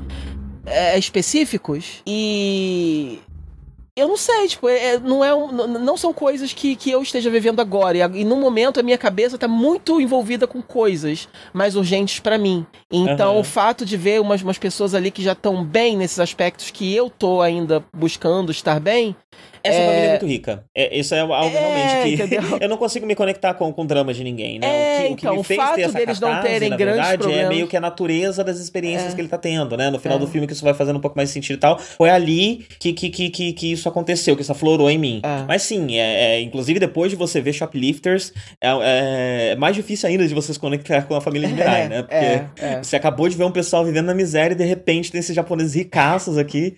É, então, então, aquele negócio, tipo assim, você, você tem uma coisa que é universal, independente do, do nível financeiro que você tá, né? É, ali no, no, no, no, Mirai, que é a coisa de, de, as mudanças na vida, né? Todo mundo ele tá passando por um momento de transição, né? O, uhum. né, tipo, a, a, todos os pais aprendendo a, a, a, cuidar dos dois filhos. Eu acho muito legal a forma como eles, como ele retrata o, o, o esse perrengue de criar filho, né? De uma forma, então assim, pequenos momentos uhum. muito singelos, quando e, e, ela grita com ele, sabe? Dá uma bronca com ele porque ela tá puta agora como isso envolve tanto, é que eu não sei se a gente, a gente só vê esses pais já nessa situação, né? Uhum. É, mas eles têm uma dificuldade muito grande de dialogar com esse menino. Se eles sentassem para conversar com esse menino, talvez a situação já tivesse resolvida já no começo do filme. É. Mas eles nunca falam, nunca explicam, nunca chegam, olha, seu irmãzinho, neném, frágil, se a gente não cuida dela, morre. É. Sei lá, ninguém conversa com a criança, né? Não tô, tô, tenta chegar numa conclusão ali do que, que eles podem fazer para ajudar a criança a passar uhum. melhor por esse momento. Uhum. É, eles estão realmente ali muito envoltos, né? Nas coisas, muito, muito perdidos nessa coisa né, da dificuldade de cuidar de um neném, uhum. é, que acaba não sobrando tempo para isso. E eu não sei se isso já é uma característica deles mesmo, enquanto pais, né? Se eles realmente não conversam com essa criança nunca, é, ou se é só porque agora eles estão embolados aí com essa coisa toda é, da criança e tudo mais, né? É, eu acho que eles estão embolados. E ali no olho do, do, do, furacão, eles não conseguem ter uma visão, né, de cima, como a gente tá tendo de fora, né? E não tem uhum. ninguém na vida deles ali para dar um conselho. Eles são a família ali fechadinha, né? Então, a. Quer dizer, a, a, a, a, a mulher tá, tá ocupada demais, é, trabalhando e tentando administrar as duas crianças. O, o, é, o pai tá aprendendo. de vez em quando, mas é pouco, né? Só é, mesmo. É. Ela não é tão presente assim. É, mas para dar um apoio ali quando precisa rapidinho, mas não é uma coisa que tá ali direto, né? E o pai tá aprendendo várias coisas também, né? Porque ele meio que tá numa fase da vida que ele tá fazendo uma transição também. Ele costumava trabalhar, agora ele é um freelancer. E porque ela trabalha fora, ele, ele tá tendo que acumular a função de dono de casa também. Então, uhum. Mostra bem ali o desespero deles e tal. E mas eu acho legal que eles são bem intencionados, né, o tempo todo. É, o filme mexe com esse questionamento também, né, do que significa ser um bom pai ou uma boa mãe, né? É, no, no é, porque a todo momento ali, realmente, eles tomam decisões que eles poderiam tomar decisões melhores, uhum. mas você reconhece que são decisões. É a melhor decisão que eles puderam tomar naquele momento, tendo em vista a situação que eles estão, né? E sim, que. Sim, é. E aí o filme tenta te dar, pelo menos assim, garantias de que, no fim das contas, vai ficar tudo bem, né? A grande mensagem do filme é essa: olha só, tem, tem percalços no caminho. Mas se você é, é, se mantiver né, firme e, e, e, com amor, é mensagem é, é, entre aspas, né? Piegas, mas que não é, né? Que é isso, é o que importa, na verdade, é o amor, né? Tendo ali o, o amor, a união e as pessoas estando bem intencionadas, as coisas vão, vão ficar bem, né? Sim, por mais que as coisas não estejam sendo feitas da melhor forma, exato, exato. não estejam resolvendo da melhor maneira, as coisas vão se ajeitar, vão se. É, tipo assim, você não precisa ser formado em pedagogia, educação infantil para poder ter ali um filho, né? Mas você, você se esforçando, você tendo a consciência de que você não é perfeito, que você é, de repente é um pai ou uma mãe perfeito e você, né, é, tendo essa consciência, você buscando sempre, imagino, né? Se, se eu fosse pai e estivesse vendo esse filme, eu acho que é isso que eu, que eu tiraria, ainda mais se eu fosse pai de é, crianças novas, né? É, eu tiraria mais ou menos isso. Olha, eu, da minha cabeça eu tô fazendo um monte de merda, não faço a menor ideia de como é que faz isso, mas eu acho que se pelo menos, né, eu. eu e eu imagino que, que assim, famílias que de, de, de filhos pequenos que assistam esse filme é, possa ser muito útil para eles, né? Talvez famílias possam até uhum. conversar com seus filhos, né? Talvez esse sim, filme tenha sim, esse aspecto sim. de utilidade pública. Ele, ele, ele, sim, ele pode ser esse gancho pra, pra conversa que, o, que, que eles nunca, que esses pais nunca têm com Kun poder acontecer na, Exato. na vida real, né? Talvez Mostra seja algum criança. tipo de realização até que o Rossoda tenha tido com o filho dele, né? Talvez o Rossoda tenha passado algum momento em que ele descobriu que se ele sentar de repente e olhar no olho do filho e conversar de igual para igual, ele poderia entender melhor e resolver melhor conflitos como esse, né? Eu tô só especulando, uhum. não li nada a respeito, mas talvez eu, imagino é, que. Eu não que, sei, eu sei que tem é, muita experiência pessoal no é, filme, né? É, mas sim, mas isso vai muito também da forma como se. Enfim, né? A forma como é. se cria crianças e tal. É tudo. É. isso volta lá no Shoplifters, né? se cria crianças da forma que se acha que é o correto, mas realmente é o correto. Enfim, né? Mas assim, a gente, aí, uma, mas, a gente como sociedade, tempo... tem uma tendência muito grande a tratar a criança não como um ser humano, um agente, Exato, alguém com quem você não, pode conversar e entender, que... né? A criança é uma coisa, né? Tá ali, e é isso. Tem uma coisa que acontece curiosa sempre que eu converso com alguma criança muito pequena, que é isso. E, e você já também já teve semelhante, porque quando você convivia é, com a sua sobrinha, você mesmo comentava sobre isso, né? Que, que é o seguinte, Sim, tipo ela, assim, ela, ela, morou com a, você... gente desde os quatro anos, né? Eu é... ela dos quatro aos dez, mais ou menos. É, e você tinha um relacionamento muito próximo com ela, e eu, eu lembro de você contando, é uma coisa que é, recentemente, por exemplo, eu tive um contato mais próximo com uma priminha minha, e é isso, tipo assim, a criança, ela ela quer muito ser ouvida e quer muito ser respeitada, né? Ela não. É, tipo assim, uhum. se você. É, é, tanto, tanto, tanto é que eu ficava falando, conversando com ela, e quanto mais eu conversava e quanto mais eu demonstrava um interesse genuíno pelo que, pelas coisas que ela estava me dizendo, mais ela se empolgava. E até eu lembro do, do da, da, minha prima, mãe dela, falando, né? Pô, para de dar corda pra ela, que ela, ela vai te alugar o dia inteiro, né? Uhum. E, e, aí, tipo assim, e aí eu não tô nem julgando eles. Eu imagino que, óbvio, é muito fácil eu chegar, conversar duas horas com a, com a, com a menina e ir embora, né? Você conviver com, com, com a criança e ter que equilibrar a sua vida, é, é, o seu matrimônio, junto com a sua carreira, junto com o seu filho. Deve ser uma coisa difícil, deve ser muito difícil você manter, é, você dar essa atenção, né? É, que, que, a, que a criança até. E mesmo porque também se você der demais, ela realmente vai montar em cima e é, vai, vai ficar assim, falando dela mesmo na pra minha experiência com a minha sobrinha, né? Eu morava com ela. Uhum. Então, dá para você explicar para essa criança que, tipo, não tem não momentos. você viver em função é, dela, né? É, é. mas assim. Mas assim, só pra. É... Só, não, mas tá, concluir, só, concluir é, não, eu, eu é, é, só pra concluir que a, o, o, que eu, o que eu tirei disso foi o seguinte: muitas vezes é, é isso, tudo que a criança quer é que você sente e, e olhe e converse Trate e demonstre. Como ser humano, né? Enxergue Exato. ela como ser humano. Exato. É, é, essa, você essa fazendo tipo, isso, ah, ela real, você às vezes vê até um certo alívio por parte da criança, porque você vê que certas coisas que ela tá te contando você vê que não tem ninguém na vida dela que se interesse tanto assim por aquilo. Sim, são umas coisas sim. meio idiotas mesmo. Mas assim, eu particularmente calho de me interessar muito, porque. E pra né? criança é importante, né? É, e, e pra ela é importante. adulto não acha importante, é importante pra é, ela. É. é. mas assim, é, por exemplo, a discussão de ah, é certo ou não bater em criança, eu acho essa discussão um absurdo. porque é certo ou não eu meter um socão na sua cara se você falar um negócio que eu não gosto? Não é. Porque claro pra criança vai ser diferente, é um ser humano, igual. é, e, é, mas há essa dificuldade, ah. enquanto sociedade da gente tratar as crianças como seres humanos, né? É, e, e, e, o que eu ia falar é que, tipo, e fica ainda mais difícil porque a criança, ela é um, um humano ainda mais particular do que os outros humanos, né? Dois uhum. adultos já têm dificuldade para se entender porque cada um tem a sua particularidade, é difícil você entender o outro e empatizar com o outro e etc.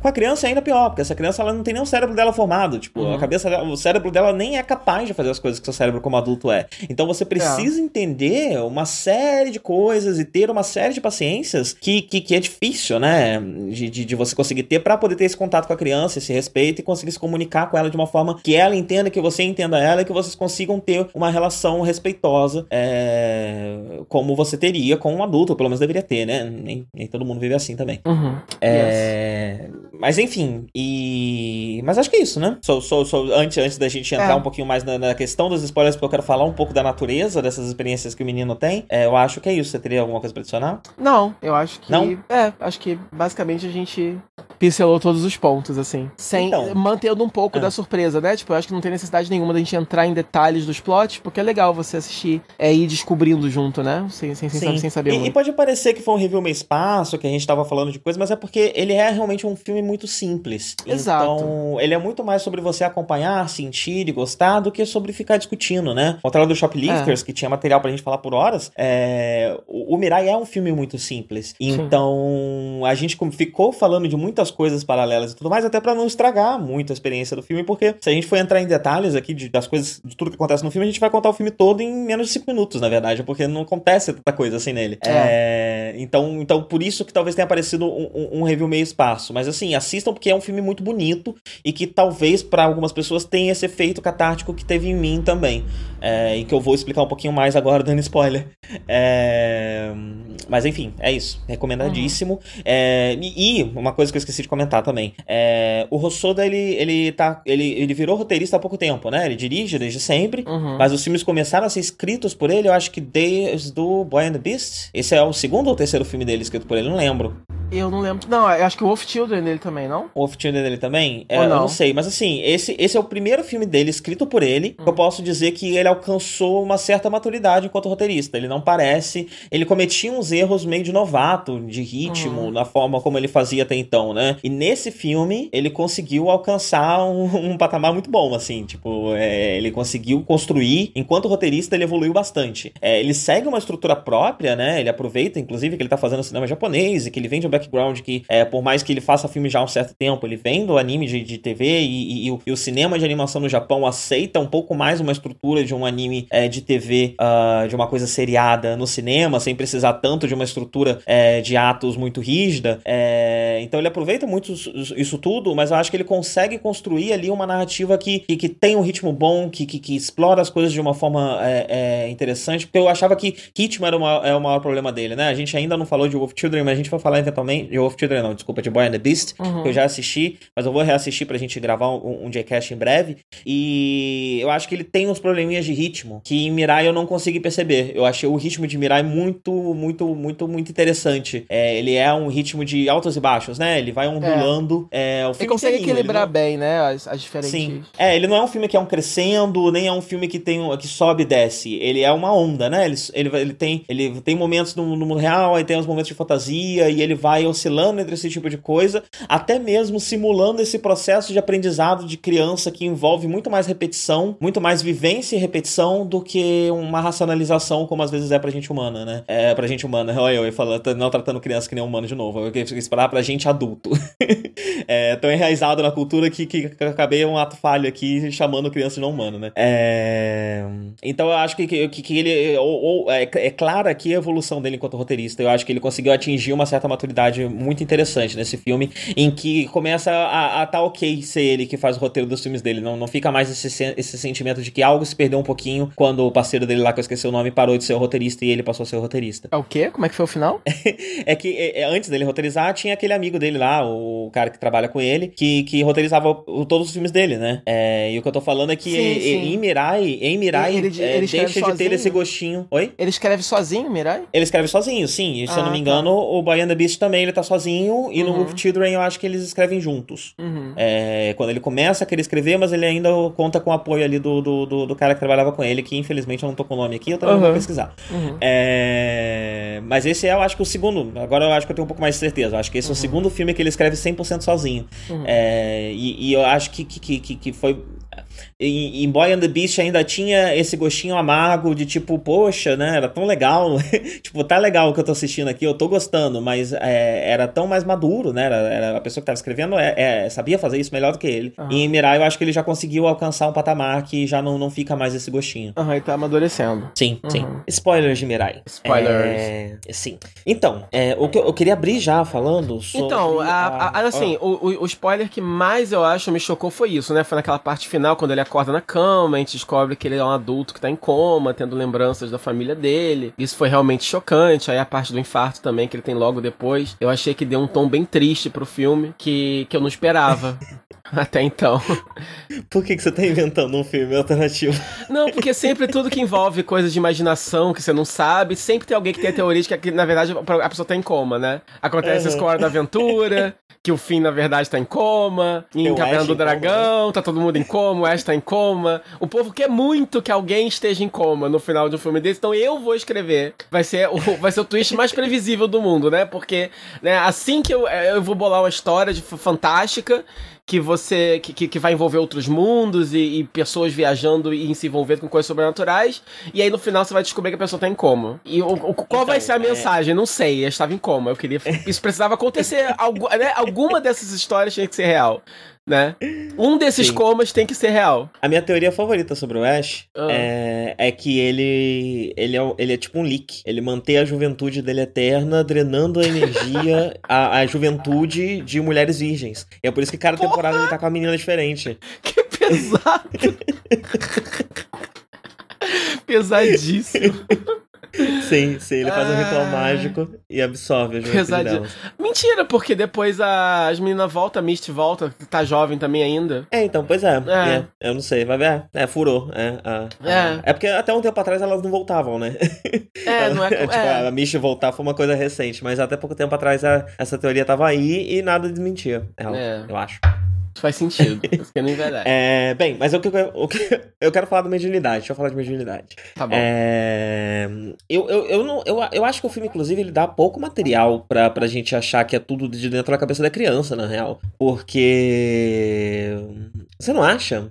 Tem coisas... Você acha não, não, que tem, tem material coisa... no filme o suficiente para você imaginar que é só a imaginação dele? Não, tanto é que tem algumas coisas que ele não sabia, nem teria como saber, talvez, né? É, pois é, sim. Por exemplo, sim. o o avô dele mancar, né? O acidente do avô dele, aparentemente ele não sabe disso. Ele ficou sabendo disso depois. Inclusive, quando ele encontra o avô, ele nunca. Aparentemente, ele nunca nem tinha visto uma foto, porque ele acha que é o pai dele, né? É, sim, sim. Então. E aí. Eu acho que aí... assim, no máximo, o que, que poderia estar tá acontecendo, né? Não sei exatamente que ele tá, tipo, viajando no tempo, mas ele tá tendo uma intuição é, uhum. é, dentro da brincadeira dele, né? Então sim. ainda envolve um pouco de mediunidade ali, né? É, uhum. É, mas ele tá brin fantasiando e a fantasia dele está acertando, porque ele, ele, é, ele tem um sentido, uma intuição, né? Ele está acessando a memória ancestral dele uhum. é, e está de fato montando coisas que são verdade, mesmo que dentro da é cabeça dele. É uma grande mistura. Isso é o mínimo. É, é uma grande mistura mesmo. É como se ele realmente estivesse materializando sensações mesmo, né? Porque você tem não só. Porque, porque o filme também não tem um padrão só, não é uma coisa só que acontece. Você tem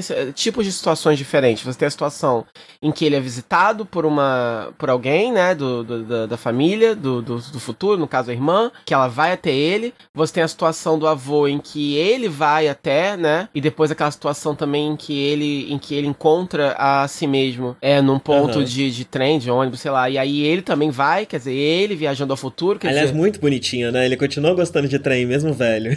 É. Adolescente é... lá na estação, vendo os trem passar. É, é, sim. E, e aí essa sequência logo embarca no, no, naquela sequência de clímax que aí já é mais é, viajante viajante, assim, já é mais muito mais assim metafórica, né? Porque aí parece que ele tá num futuro muito distante, louco, e aí você tem trens futuristas e, e, e é onde aparecem aquelas criaturas, né, que de, de, recorte, que parecem que outros estilos, quer dizer, é a parte mais viajante que dá a impressão que é, dá a impressão nem que ele não tá ali, no caso, nem em época nenhuma, ele tá só viajando mesmo na, na, nos cogumelos e, e, uhum. e, refletindo sobre algumas coisas, porque aí a irmã dele vai estar tá lá, bebê ainda, e aí depois aparece a irmã dele voando, quer dizer, é, é como se fosse fosse um grande é, é, é, é, como se fosse uma estação mesmo onde toda tá tudo convergindo ali, né? Todas as coisas que ele precisa é, é aprender ou refletir e tal começa a convergir. E é, essa parte é que tem mais a estrutura de, de sonho mesmo, digamos assim, né? E, uhum. e tem a situação do cachorro também, que é mais bizarro ainda, né? É, é quando eu comecei a ver o filme, eu achava que era só sobre ele, ele receber uma visita da irmã dele do futuro, que é o que o, que é o, que o trailer dá a entender que vai ser o filme. Mas antes dele encontrar a irmã, tem a, tem a sequência do cachorro, né? Ele chega no jardim e o cachorro é um cara super sexy, inclusive, né? Um cara largadão e tal. e aí ele tira o rabo do cachorro e coloca e ele vira um cachorro. Quer dizer, é muito viajante essas, essas sequências, assim, né? Tipo, o filme não tem um padrão é, é, é do tipo de experiência que ele, que ele que a, o, o, único padrão é que essa experiência acontece sempre numa hora que ele tá muito pé da vida com alguma coisa e ele desce pro jardim. E aí é, ali e, que manifesta. E tudo, e tudo está ligado à família dele, né? A, é. Tudo é, de certa forma, ele navegando pela árvore da família dele. É, e aí é, o, o fato do cachorro tá nessa é porque eles vendem esse conceito de que o cachorro faz parte da família também, né? Sim, o que é muito fofo mesmo, também, né? Então. Os nossos bichinhos são parte é. da nossa família. Por que você fica saindo e voltando o microfone o tempo todo? É porque eu tô botando na tomada o computador. e tô achando a tomada. Acha aí. Ai, não é.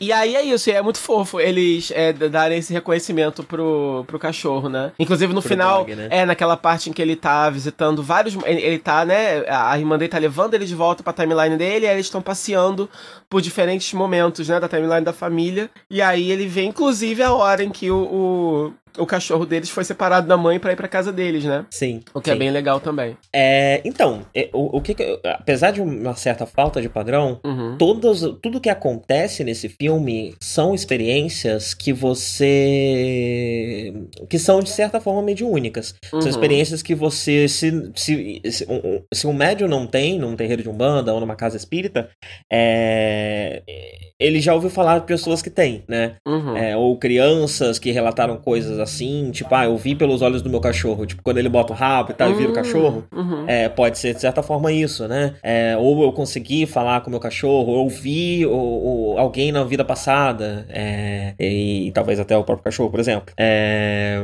ou é, eu estava em estado de meditação ou, ou de oração e me vi, me projetei para um tempo diferente, vi uma vida vida passada.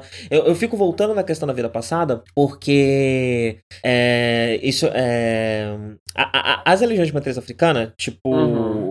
No espiritismo você não tem tanto isso. É, mas nas religiões de matriz africana você tem uma a, a, magia e o espiritual faz parte da sua vida. Uhum. Você não tem o um mundo espiritual e o um mundo material separadinho, uhum. né? É, ou o momento que você vai para a igreja, o momento que você vai, não, toda a sua vida envolve rituais, né? Sim. É, no, no, no, quanto mais de raiz é essa essa religião de matriz africana, é, mas isso, isso ainda acontece hoje em dia. Então, é, no, gente... no, no, hinduísmo ah. também, né? Tipo assim, não é também essa coisa. É, na verdade, eu acho que essa, essa, essa estrutura de você é, reunir, se resumir a sua vida espiritual naquele dia que você vai pra igreja. Ou, no, é muito cristã, é, né? muito, é, é, é muito dessa, essa, essa, nossa tradição aqui judaico-cristã de você vai pra igreja e aí os mais os, os, que são mais comprometidos, né, levam pro seu dia a dia, oração e coisas assim. Mas essa coisa de uma filosofia que realmente passa a, a, guiar a sua vida de uma forma geral, né, a envolver toda a sua vida, vai começar a gerar em torno da sua vida espiritual, eu acho que é uma coisa muito disso, né, tipo assim, do hinduísmo com certeza e pelo jeito as de matriz africana também. Pois é, e no Japão também, né? É, no Japão também tem sim. esse quê, né? Apesar do Japão ser um país um pouquinho mais secular, laico, né? né? É, é, é, apesar de ele ser um país muito laico, você percebe que esses ritos ainda estão envoltos na, na, na, na cultura deles. Uhum. Ainda tem a coisa de ir lá no templo, ainda uhum. tem o, o, o, altarzinho que se faz pro morto, né? E você visita esse altar e uhum. conversa com esse morto como se ele ainda estivesse lá, como se ele estivesse vivo. Uhum. É... Então tudo isso é muito importante. Eu li um artigo muito bom uma vez, uhum. e se eu lembrar, eu coloco no, no, no, no post, uhum. que é um artigo sobre os fantasmas de Fukushima. São os relatos de um monge que precisa. que, que, que começa a ser chamado para diversos casos de, de, assombração e de exorcismos e coisas do tipo que precisam ser feitas, uhum. tudo nas áreas afetadas pelo maremoto. Uhum. É, e, e, muito disso tem a ver, às vezes, com os templos que foram.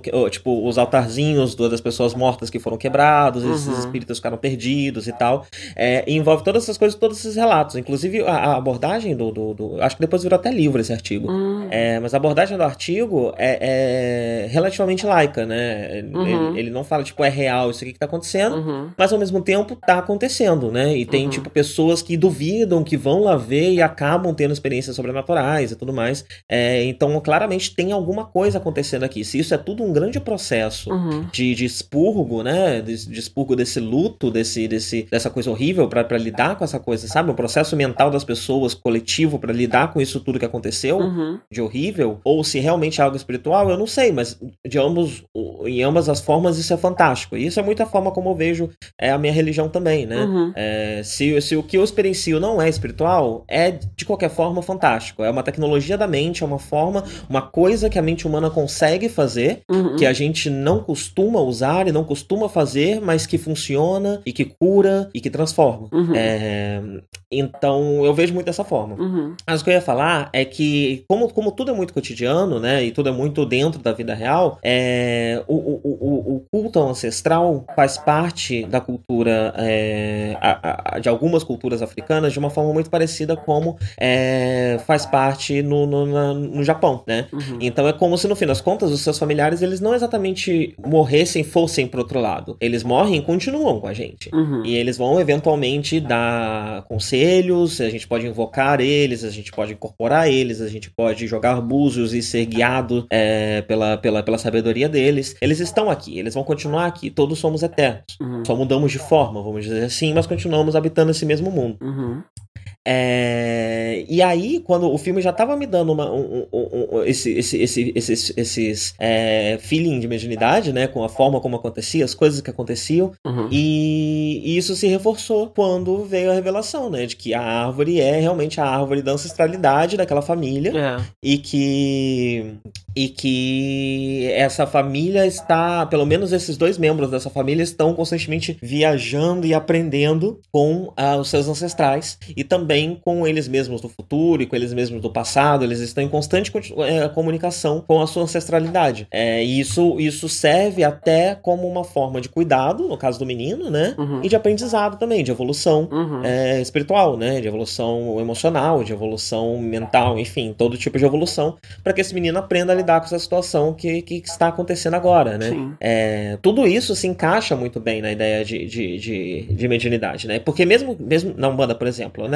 Ou quando as pessoas que, que lidam com, com regressão, com vidas passadas e não sei o que, é, de cara, talvez seja um pouco difícil ligar isso com a ideia de ancestralidade, mas é, ainda é uma ancestralidade, pode não ser ah, sobre o meu avô, pode não ser sobre o meu bisavô, mas é sobre é, a humanidade, né? E ancestralidade da humanidade, ou de uma cura, ou de um povo, ou de um local. É, quando na Umbanda você incorpora um preto velho, incorpora um, um, um caboclo, você não está se comunicando com. Não, não necessariamente, né? você pode estar se comunicando com seus ancestrais pessoais, da sua linha genealógica, uhum. mas você também está se comunicando com esses ancestrais do, do, da, da, terra, do local, do, do povo, da cultura, é, que compõem uh, boa parte da, da, da, da, cultura brasileira e mantém ela viva, né? Uhum. É, apesar das, dos esforços para matá-la. É, então, de certa forma, também é um esquema de ancestralidade.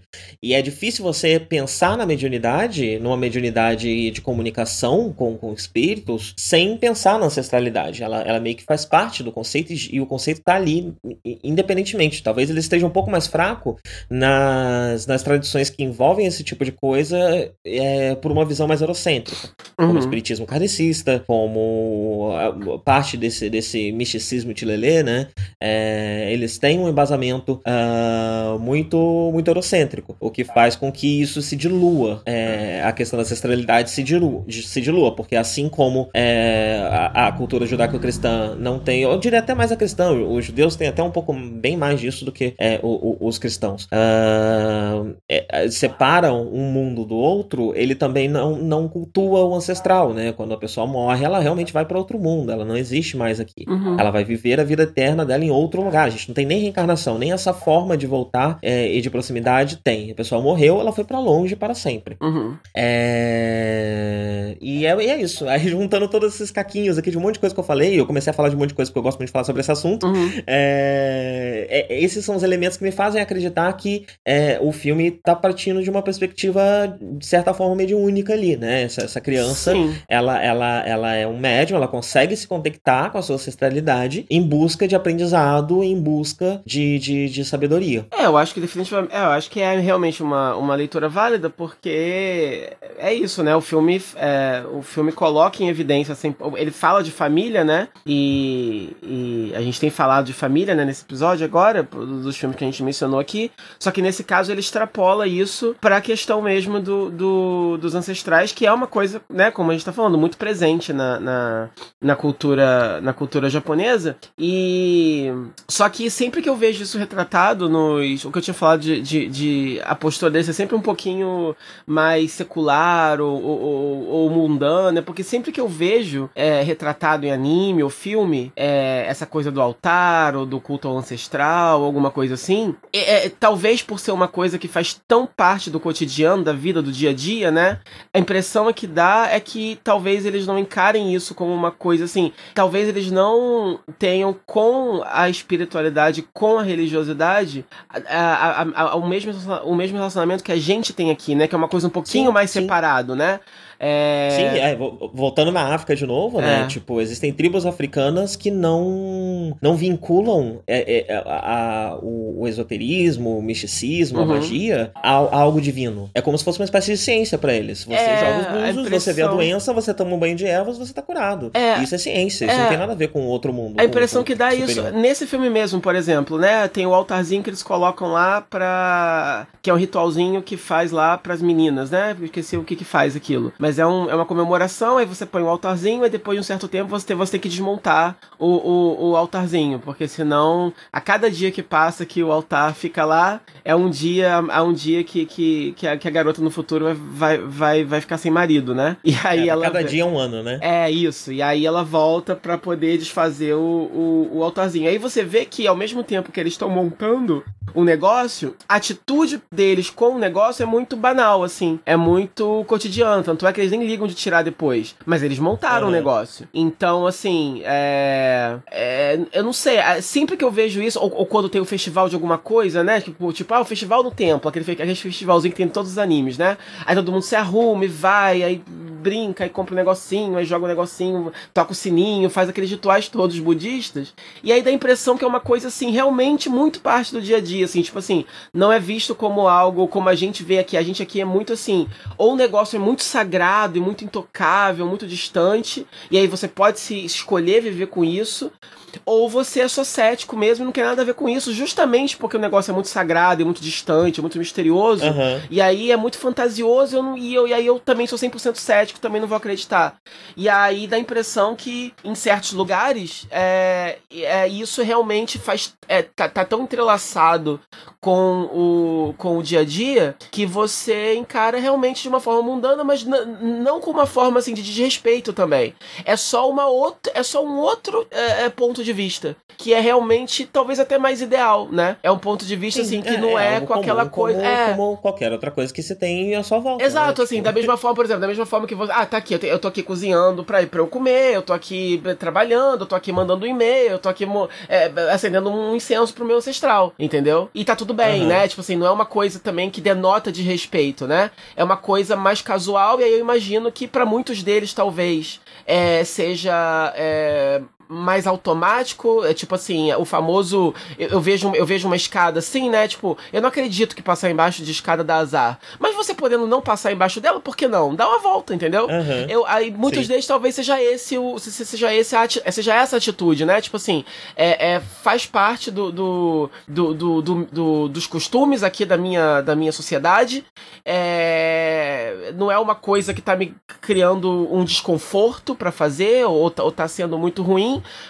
Pode ser que seja verdade, pode ser que não seja, mas eu vou fazer. Mal não vai. Mal, mal é que não vai criar, né? Eu botar aqui a foto aqui do meu avô com a velhinha do lado. Por que não, né? Então. E de uma vez por semana colocar uma cubuquinha de arroz ali é, pra ele. Por que não? Então eu acho que. Eu acho que é isso. Eu acho que, que a atitude deve ser disso. E aí uns devem acreditar mais, outros devem acreditar menos, obviamente, dependendo, né? Mas eu acho que é isso. Eu acho que é muito mais uma. Uma. É, é muito mais rituais que fazem parte do, do, do dia a dia, por isso mesmo eles são mais seculares, e por isso mesmo em filmes assim, você pode tratar disso, porque, por exemplo, religião aqui pra gente é um assunto tão tabu que você não pode, né? Aí você faz uma, né, que nem recentemente a gente tem visto, né? Você faz alguma qualquer experimentação que você faz com a história de Jesus, o povo faz um escândalo, né? Uhum. É, você não pode fazer um outro ponto de vista, né? O Jesus Christ Superstar, o, sabe, que, que já é antigo, mas já criou polêmica, você tem a, a, a o protesto lá da, da, da, transexual que apareceu crucificada. Quer dizer, a impressão é que dá, né, que, tipo assim, a, a galera não entende que, olha só, é, Jesus é uma figura é, é mística, um símbolo de domínio público. Qualquer um pode pegar esse símbolo e se relacionar com ele da forma que quiser. E se eu quiser produzir uhum. qualquer tipo de arte envolvendo isso, eu posso. Então relaxa, sossego faz. Então eu acho legal no Japão isso. Tipo assim, você tem um filme que ele não é religioso, é, ele não é um filme que tá te pregando é, uma filosofia nem nada, mas ele tá falando dessa coisa muito maior que é, é, é, é a família e a importância dos ancestrais, a importância da família, não só na família que você tá vivendo agora, mas o, a família que veio antes de você e a família uhum. que vai vir depois de você também, né? É, e se você junta os dois filmes, né? Se você junta Shoplifters com Mirai, aí você tem a família que você escolhe é. e, e, e, né? E aí você acaba formando toda a humanidade. É, acabou. Tem todas as, as, as né? famílias. Se sua é, família é. começar a incluir também seus é. amigos, também as pessoas próximas e queridas da sua é, comunidade, é. aí nós temos a humanidade, né? E uma forma muito saudável de olhar para a humanidade. E, e falando, e, e, né? E já, já lembrando um pouco os Shoplifters também, falando as coisas da, da socialidade, quando a, quando a, a velha vai lá na casa, né? Do. do a gente do... só tem que tomar cuidado pra isso aqui não virar um, um, um spoiler. Tipo, a gente entrar num ponto que precisa ter. A pessoa tem que ter visto os dois filmes pra poder ouvir. Não, não, é só, é só, é só uma cena em que ela tá lá prestando homenagem pro altarzinho do do, do, uhum. do marido que, que faleceu, e eu lembrei disso, assim, falando, falando também de, de, de Miraí, a, a, atitude dela pra com o cara, né? Tipo assim, você ali não tem muita. Assim, o, o, o cara foi um marido meio ruim para ela, né? Meio, meio não, né? Aparentemente foi péssimo. Mas ainda assim ela tá lá prestando homenagem, a gente meio que não sabe. Ela tá ali e, e, e aí liga com isso que eu tô falando, né? Tipo assim, ela pode estar tá ali muito bem por uma questão só de costume, ela pode estar tá realmente prestando alguma homenagem, afinal de contas, né? Ela, enfim, é, é, pode ser que ela nutra algum sentimento bom por ele ainda, é, é, é ou pode ser que ela esteja só 100% fingindo pra, pra, pra poder justificar o fato dela estar tá ali, né? Porque ela precisa da grana dos caras e tal. Enfim, mas, mas, mas é mais um exemplo desse de como essa coisa tá, tá ligada no cotidiano deles, né? De uma uhum, forma que sim. a gente não tem aqui. É, a menos que você é, comece eu... a seguir uma dessas religiões aqui, né? Aí você vai. Mas no geral, não faz parte da nossa cultura. É... Ah, mas até é, é, muito difícil, viu? Até quando você segue religiões que, que agem dessa forma aqui, é difícil você se, se livrar, se, se, se desenraizar da forma como você cresceu acostumado a, a, a a encarar a religião. Uhum. É, isso é muito visível na Umbanda, né? Porque a Umbanda uhum. vai misturar rituais negros, rituais indígenas e uhum. rituais católicos. Uhum. Então, existem terreiros que você vai que é praticamente uma igreja. O pessoal vai a Maria Pai Nosso, só vai ter santo lá. É, e a coisa só vai ficar um pouquinho mais diferente quando começar a, a gerar gente pra, pra incorporar.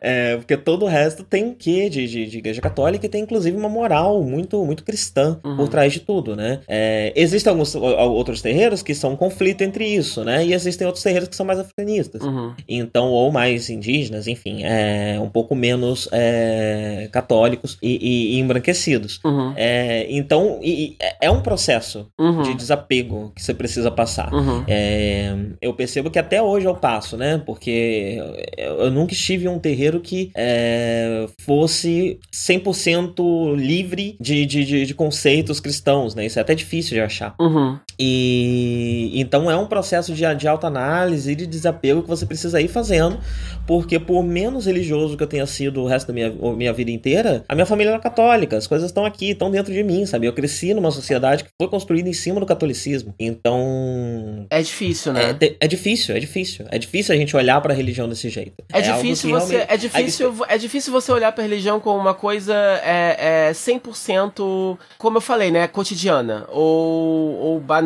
nesse sentido não negativo, né? Sim. Apenas uma coisa. Mas ao mesmo tempo que é cotidiano, não é algo que você faz quando você tá afim. Você faz do mesmo jeito que você limpa a sua casa, do é. mesmo jeito que você faz sua comida. Rola uma Você é, honra os seus ancestrais. Sim, sim. Né? Sim. É, então, mas é tipo, é o mínimo, é uma coisa que você considera das coisas. Porque, tipo, uhum. tem várias coisas que, é qual é o mínimo, né? Uhum. Cada um vai ter o seu, mas sei lá, limpar uhum. a casa, tomar banho, se alimentar. É, o que mais pode ser um mínimo? Cuidar dos seus ancestrais.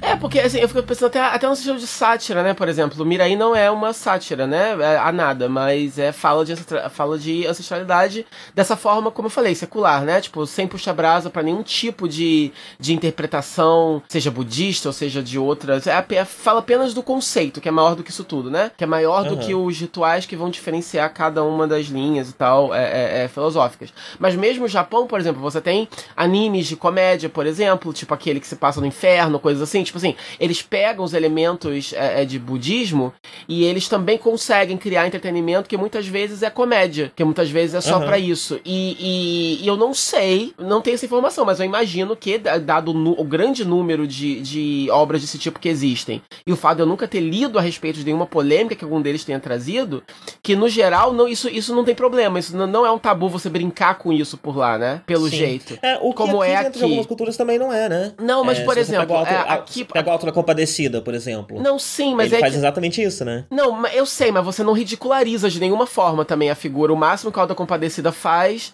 é, é botar um, um, um ator ah, negro para interpretar Jesus, por exemplo, mas ele é Jesus, né? Uhum, e aí você, sim, sim. Você, uhum. você tem a religiosidade das pessoas é, é, zoada, entre aspas, porque são pessoas simples do interior e tem, tem aquela forma inocente que, que de lidar com religião que você acha graça, né? E tem o outro que é o assassino, que, que é, é, é, é, a mesma obra, não é? O cara que mata as pessoas assim de uma vela? Eu tenho quase certeza que sim. Eu, é, não sei.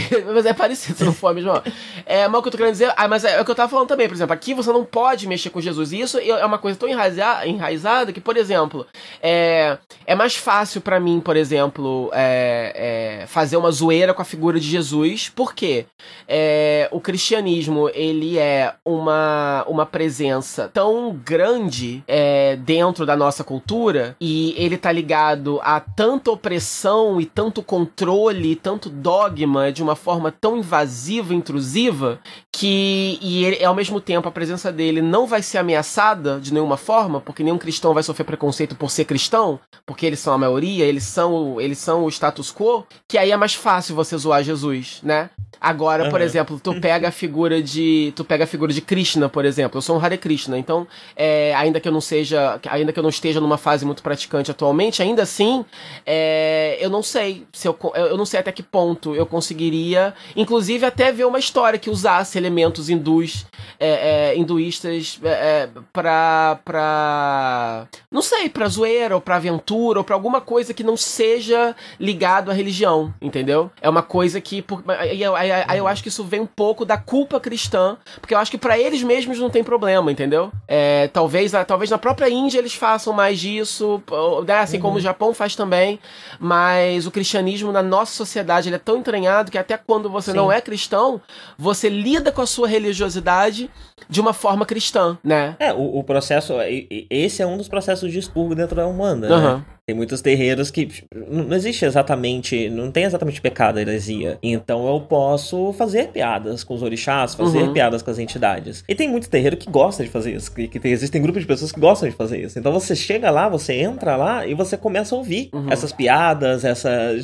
uma, quase uma tiração de sarro com, com, com o que é sagrado, né? Uhum. É, sempre, sempre envolve uma certa referência, é, reverência, né? Uhum. É, e tem um quê de tipo de proximidade, sabe? Uhum. É, são como se fossem meus amigos. Sim. É, mas é, é, meio chocante no começo. Você, uhum. você precisa se acostumar uhum. é, com isso. Pra, e, e, acaba sendo um processo de expurgo, né? Um processo de você se livrar dessa forma tão cristã e tão católica de lidar com a religião. É, não, mesmo no, mesmo no Harry também, assim, né? Porque você, inclusive, tem diferentes tipos de relacionamento que você pode ter com o divino, né? Então você pode ter. É, é, por, é, porque nas histórias, né? Tipo, ele, ele, ele tem histórias dele criança, tem histórias deles adulto, então todas essas parábolas envolvem é, os diferentes tipos de relacionamento que pessoas tiveram com ele. Então tem a mãe de Krishna, e tem a namorada de Krishna, tem o irmão de, de Krishna, tem os amiguinhos, enfim. E você pode, você pode ser amigo, e você pode ser mãe, você pode ser pai, você pode ter qualquer tipo de relacionamento com, com, com o divino. Não tem problema, né?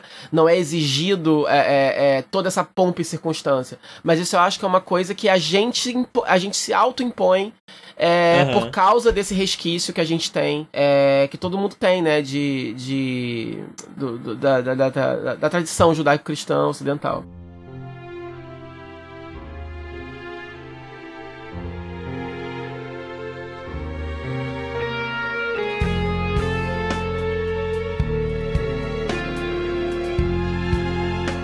Você tem mais alguma coisa pra comentar sobre Mirai? Você não. Eu queria fazer um apanhado, né, dos filmes do Oscar. É, pode ser então. Acho uma, que Mirai uma, uma parte foi. extra de cash aqui no finalzinho, é. porque a gente não conseguiu falar disso no Nerd, né? É. Como a gente mudou o formato do Nerd, tava meio atrasado e tudo mais, a gente não conseguiu falar do Oscar. É. E você sempre assiste todos os filmes, né? Ou quase todos. Esse é... ano foi um dos anos que eu acho que ano passado eu assisti poucos, esse ano eu assisti menos ainda, mas é, mas tem, é, tem alguns que, que vale a pena, assim, dar uma recomendada. Eu só vou eu só vi aqui. o Black Clansman. Fala aí então do Black Clansman, o que, que você achou enquanto... Você assistiu não? Assisti, mas enquanto eu abro aqui o... Tá bom. Eu, a, a lista dos, dos, Oscar winners, só pra poder... Uh, Beleza. Mas vai falando. Eu não posso...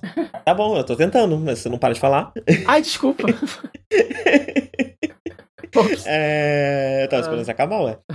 É... Então, assisti Black Clansman uhum. é, por, por motivos óbvios, né? É. é uma premissa muito, muito, muito chamativa, né? Uhum. É... E eu tenho quase certeza que esse foi o primeiro filme do Spike Lee que eu assisti. Uhum. Eu acho que em algum momento ali da, da, da minha adolescência eu cruzei com. É, é, é, Crash que é dele? Não? Eu tô confundindo. Hum, não sei, mas eu sei sei que é, uma amiga minha recomendou fortemente. Tem um filme dele, década de 80, que virou uma série na Netflix agora. É, hum. é o primeiro filme dele, esse é She's Gotta Have It. Acho que o nome é hum. é esse. É, deixa eu ver se é esse mesmo. Also Appearing. Ah, não sei, mas é isso. É, é virou uma é série. She's Gotta Have It, acabei de ver É aqui, isso mesmo, sim, né? Então, 2017, é, uma amiga me recomendou muito ambos os filmes. Falou que. Uh, ambos os filmes não, tanto o filme como a série ambos estão na Netflix, então eu pretendo assistir é, ambos. Mas eu também tenho quase certeza que é, Black Clansman foi a primeira coisa dele que eu vi. É, então, aí, aí depois de Black Clansman eu fui atrás de, do, do The Right Thing, é, que eu vou comentar também rapidinho aqui, uh, meio que pra fazer uma investigação da, da, da minha opinião de algumas, uh, algumas visões, algumas perspectivas que ele expressa no Black Clansman. Uhum.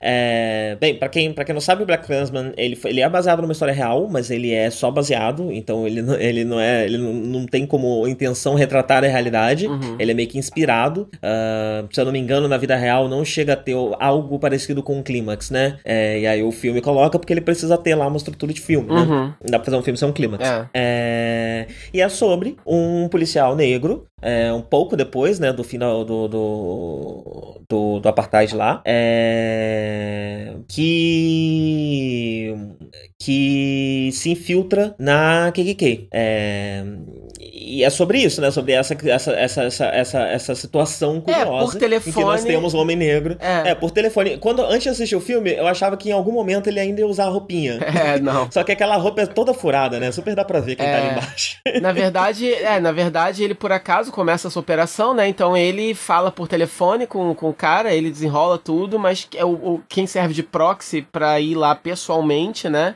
É o Kylo Ren, que tá, tá no filme também, esqueci o nome dele. Sim, é, eu também o... não lembro o nome dele, não. Mas adorei ele no filme, né? Eu, eu gostei bastante do personagem Sim, dele. E, e o é personagem é dele tem, um, tem esse conceito interessante, né? Você é judeu, você também é um, é um povo perseguido, mas você é. consegue passar por é branco. É o Adam né? Driver. Adam Driver, isso. isso. Você consegue é passar por branco. É o galã então... feio mais gostoso de, de Hollywood. Porque tem cara de. aquela cara de rato dele, mas por algum motivo, né? Ele é, ele é gostoso. Aquele. Sim. Eu acho, eu acho ótimo. O, o, estilo de corpo dele, eu acho interessante. É, é enorme, o, o, eu acho que eu falei isso aqui, né?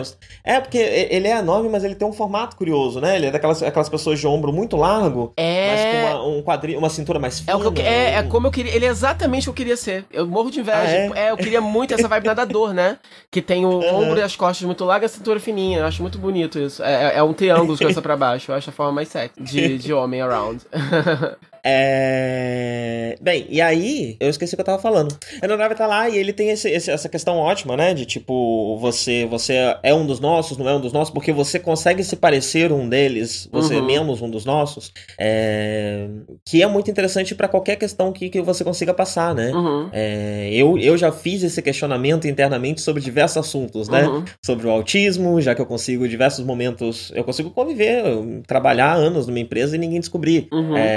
É a questão da bissexualidade também é algo que eu consigo simplesmente não comentar e tá tudo bem. Uhum. E as uhum. pessoas, por padrão, podem me considerar hétero e eu vou ganhar todas as vantagens disso. Uhum. É, então, o que que eu faço, né? Eu, eu posso não contar que eu sou de uma religião de matriz africana, então também não, não sofro essa lasquinha de racismo aí que eu, que eu, que eu posso sofrer é, se as pessoas souberem, né? Uhum. É, então, uma reflexão que eu fiz muito. E aí eu, eu me identifiquei muito com o personagem por causa disso, né? Uhum. É, ele está numa situação em que eu já me vi em diversos momentos. Uhum. E porque eu sou esse tipo de pessoa. Eu não consigo nunca estar do, de um lado inteiro. Eu tô sempre pela metade. É. É... é, é um elo perdido entre muitas. Entre, é uma convergência de muitas coisas diferentes, né? Todos nós Sim. somos, né? Mas alguns de nós são. Nós alguns de nós mais do que outros, dependendo das suas, da sua história de vida. Sim. É. é. Eu, eu, o que eu mais gostei no, no filme foi a por ser do Spike Lee, né, tem um, é, é, é, é tem um senso, assim, é, é, um tema pesado, mas ele consegue fazer é, de forma bem humorada, né, tem um, tem um, tem um fio uhum. de humor que, que, que atravessa o filme inteiro, o filme inteiro trata desse assunto de forma irônica e bem humorada, sem é, tirar, né, do, do, a gravidade da situação, e eu uhum. acho que isso só é possível porque você tem, de fato, um negro muito talentoso, é, é, escrevendo e dirigindo isso, né? Porque claramente é uma história que poderia outro diretor que não tivesse, que não conhecesse de dentro a situação, poderia é, errar a mão e, sim, e fazer de alguma forma. E eu acho principalmente interessante a forma com que é, você, eles, eles não amenizam os personagens da, da KKK, eles são é, pessoas odiosas, desprezíveis e horrorosas, mas ao mesmo tempo, eles são retratados de forma sempre ligeiramente patética, ligeiramente boba, ligeiramente imbecil. Uhum. É como se eles fossem vilões de Power Rangers, assim, ligeiramente, entendeu? É a turminha da Sim. Rita Repulsa, mas ao mesmo tempo. Que, que é um pouco, né? Mas Porque eles são. a gente tá vendo em primeira mão que. A, a, eles são, eles são burros, eles são ridículos, eles Sim. são, mas ao mesmo tempo, é, um, uma, um outro diretor menos talentoso poderia, de repente, exagerar tanto no humor que eles deixariam de ser percebidos como uma ameaça. Uhum, é, uhum. E isso também não pode, quer dizer, é, o, é, a, a, organização é idiota.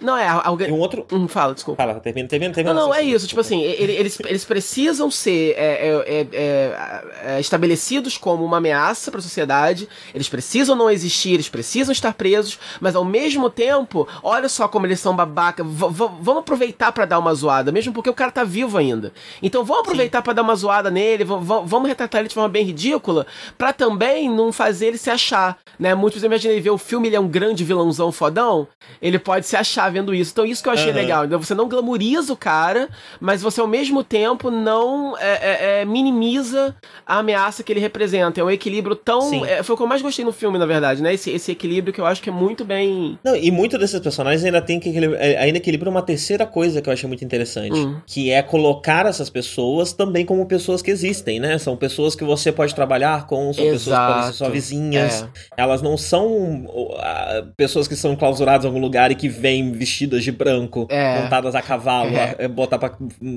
cruz para queimar na frente da sua casa. Você desmistifica não, são... um pouco, né? É o seu vizinho, é a pessoa que você é, passa na rua, é, né? É alguém comum. Né? Que na verdade é um maluco que gosta de brincar de roleplay, de, de botar umas roupas de mago esquisita e, e, né, e matar negros, quer dizer. Sim, é complicado. é. É, então, tudo isso eu achei muito interessante, né? Uhum. É, a única coisa que o, o, filme me deixou com um, um, um gostinho esquisito na boca uhum. É que Hollywood tem muito medo de criticar policial. Uhum. E isso me incomoda demais. Uhum. e mesmo um filme de negros, um filme sobre violência de brancos contra os negros, enfim, violência à sociedade contra os uhum. negros, né? A, a, a violência estrutural da sociedade americana, os policiais é um cara que é escroto. Uhum. O resto, meio que é parça. Uhum. E, e, isso foi, me, me incomodou, sabe? Tipo, especialmente se passando nos anos 60, será que ia ser um maluquinho só que ia uhum. ser. É. racista? É. E o resto ia estar do lado dele? Ah, sei lá, tem um capitão que é meio pra lá, meio pra cá. Beleza. E, e, será que não seria a maior parte desse escritório que seria escroto com ele? Olha, é, é... é baseado no, né, numa história real. De repente, esse cara em especial ali no, ali no precinct dele, de repente ali ele, ele calhou de uma situação realmente boa. Eu eu não. Eu, eu, eu não achei. Eu, eu, enfim, eu não tive essa percepção que você teve, mas é algo a se pensar. Um, eu, fui, eu, é, eu fui dar uma lida sobre, eu vi que é uma crítica que foi feita, inclusive, por próprio Spike Lee. Ah. E, os, e a defesa do Spike Lee eu acho que só complica mais, né? Hum. Que ele vira e fala: ah, eu, eu, eu, por mais que exista violência policial, eu não consigo dizer que a polícia é um problema. Uhum. Eu não posso. Eu, que, que o conceito de polícia, a organização polícia é ruim. Uhum. É. E ah, beleza, do ponto de vista dele, mas é, é, é ruim. A, a polícia é ruim. a polícia é, né? Enfim. Bom. É, ela, ela não, não tá aí pra, pra prender bandido, ela tá aí pra controlar a população, né? Uhum. Ela não tá aí pra proteger a população. É, mas é uma visão muito americana, é uma forma muito americana de se ver. É algo que talvez ele precise falar e precise fazer para continuar uhum. produzindo os filmes dele, né? É, é, eu acho que é isso. Que a América é a terra da liberdade até a segunda vírgula, né? é... é. tem algumas coisas que você não pode fazer lá, porque beleza, você tem toda a liberdade de fazer, você não vai ser preso nem processado por isso. É. Talvez seja processado, mas pelo menos não vai ser preso. É... Não, assim, mas também consigo... você também não trabalha em mais lugar nenhum, nunca mais. É, tipo, como eu falei, eu não tive essa, essa percepção, porém, é, eu consigo é, ver que faz sentido essa leitura de que talvez é, ele tenha amenizado isso, talvez até pra é, deixar o filme um pouco mais palatável pro público em geral. Porque se você coloca. Se você tá falando da KKK, você consegue pegar todo mundo, o público inteiro, é, em teoria, a gente sabe que KKK é ruim, né? Então, uhum. mesmo a galera do, do, do, racismo, mesmo a galera do racismo internalizado, mesmo a galera que acha que negro é mimizento, que não sofre tanto preconceito assim, mesmo eles vão concordar que a Ku Klux Klan não, né, gente? Eu acho que isso é meio que um consenso.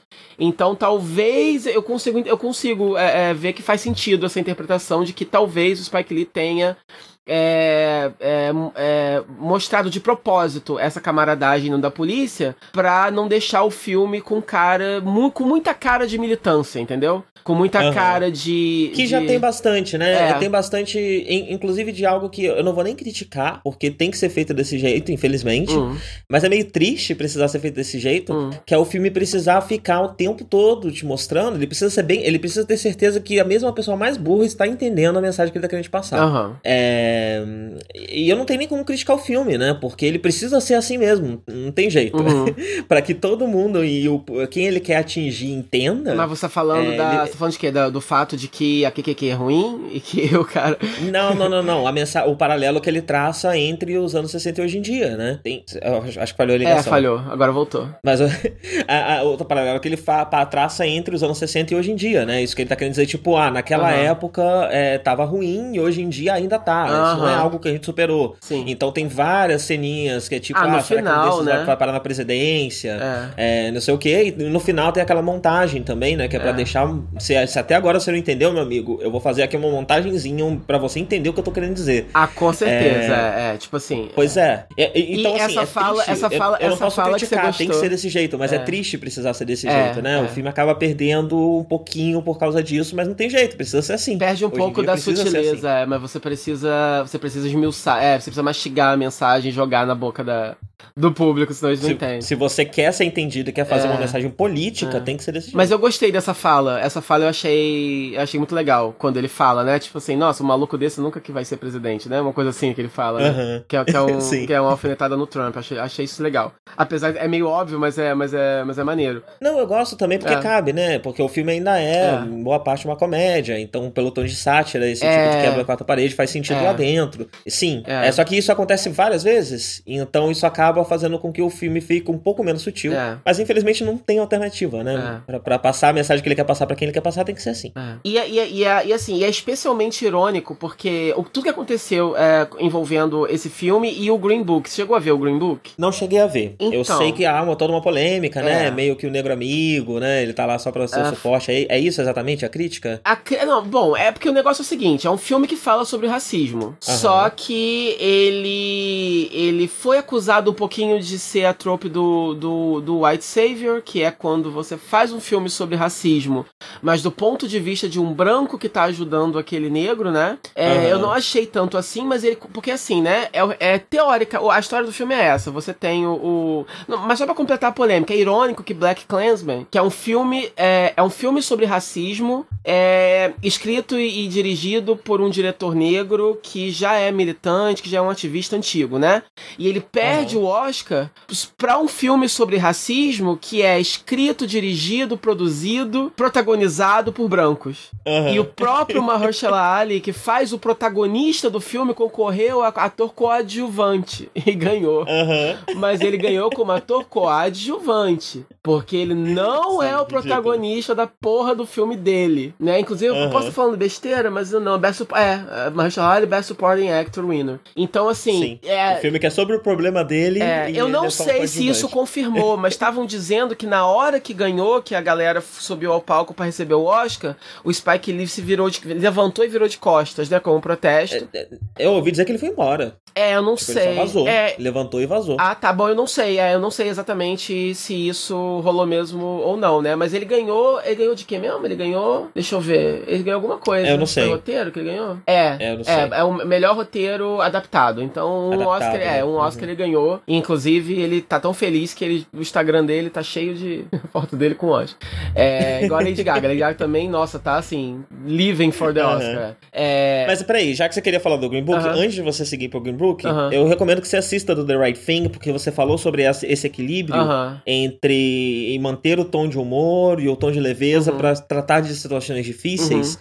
O do The Right Thing ele faz ainda mais uma outra coisa. Ele ele usa a sua, ele transforma isso também numa espécie de tensão. Uhum. Eu não vou falar mais. Uhum. recomendo muito que seja filme. É um puta filme, é um filme muito interessante, é muito importante. Pra, é de 80, 89. Nossa. É um filme super é um interessante. Mesmo, então. É, é, sim, ele é pivotal pra, pra, pra cultura hip hop, uhum. pra, pra popularização da cultura hip hop. Uhum. É, e, e, e, E ele, e ele trabalha muito bem isso, isso que você disse, uhum. e ele não só trabalha isso bem, como ele usa isso narrativamente para manipular a sua expectativa e, e, te deixar tenso em alguns momentos, uhum. é, e também subverter a sua expectativa. Uhum. É, é, recomendo demais. É, é, um puta filme, é muito bom. É, tipo, o, o, o, Green Book, ele não é. Eu, eu não achei ruim, mas aquele negócio, né? Eu, eu não. Eu não. Eu assisti com os meus pais, então assim, ele é um filme muito tradicional. Ele é um filme da amizade dos dois caras. O, o, o Mahershala Ali faz o papel de um, um pianista, né? Muito famoso, que resolve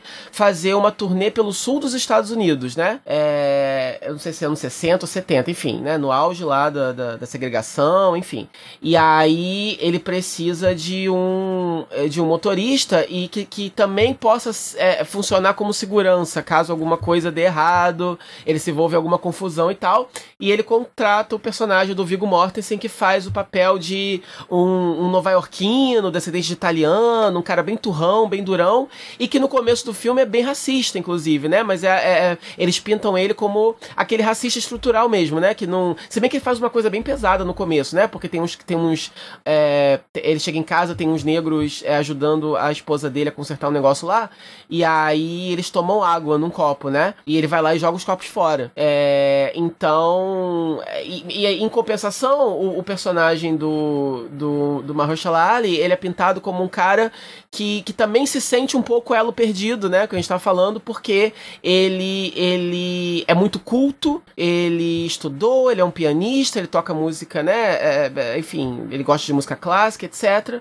É, então ele não se sente. Ele não se sente negro no meio dos negros, ele não se sente aceito no meio dos negros, muito menos é, no meio dos brancos, né? Então o filme todo é, é, um, é, um, é uma road trip, eles vão viajando. Esse conceito já é um tanto quanto racista, né? É, então, é. é mas é que tá, tipo assim, se, se, se você só assiste é, como filme, é, sem pensar em nenhuma das implicações sociais, ele passa, assim, uma mensagem. Eu sei disso porque eu, eu assisti com os meus pais, né? Então, assim, se você tá assistindo, você, com a sua família branca, e, e, e, só curtindo um filme Sessão da Tarde, ele é gostoso, porque tem amizade dos caras, é divertido, tem momentos dramáticos. Aí, o, o... E aí, o Mahershala Ali ensina um pouquinho de finesse pro Viggo Mortensen, e o Viggo Mortensen ensina um pouquinho de, de, de, de malandragem pro, pro Mahershala, entendeu?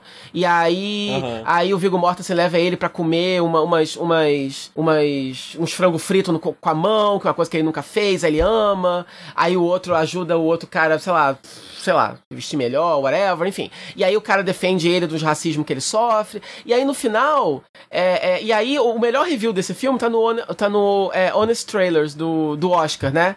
E aí é isso, é como se. É, é, enfim, é, é, quando você começa a analisar os, os, os pormenores do filme, você vê sim que ele é cheio de questões problemáticas. No entanto, se você assiste ele, se você consegue, né, não.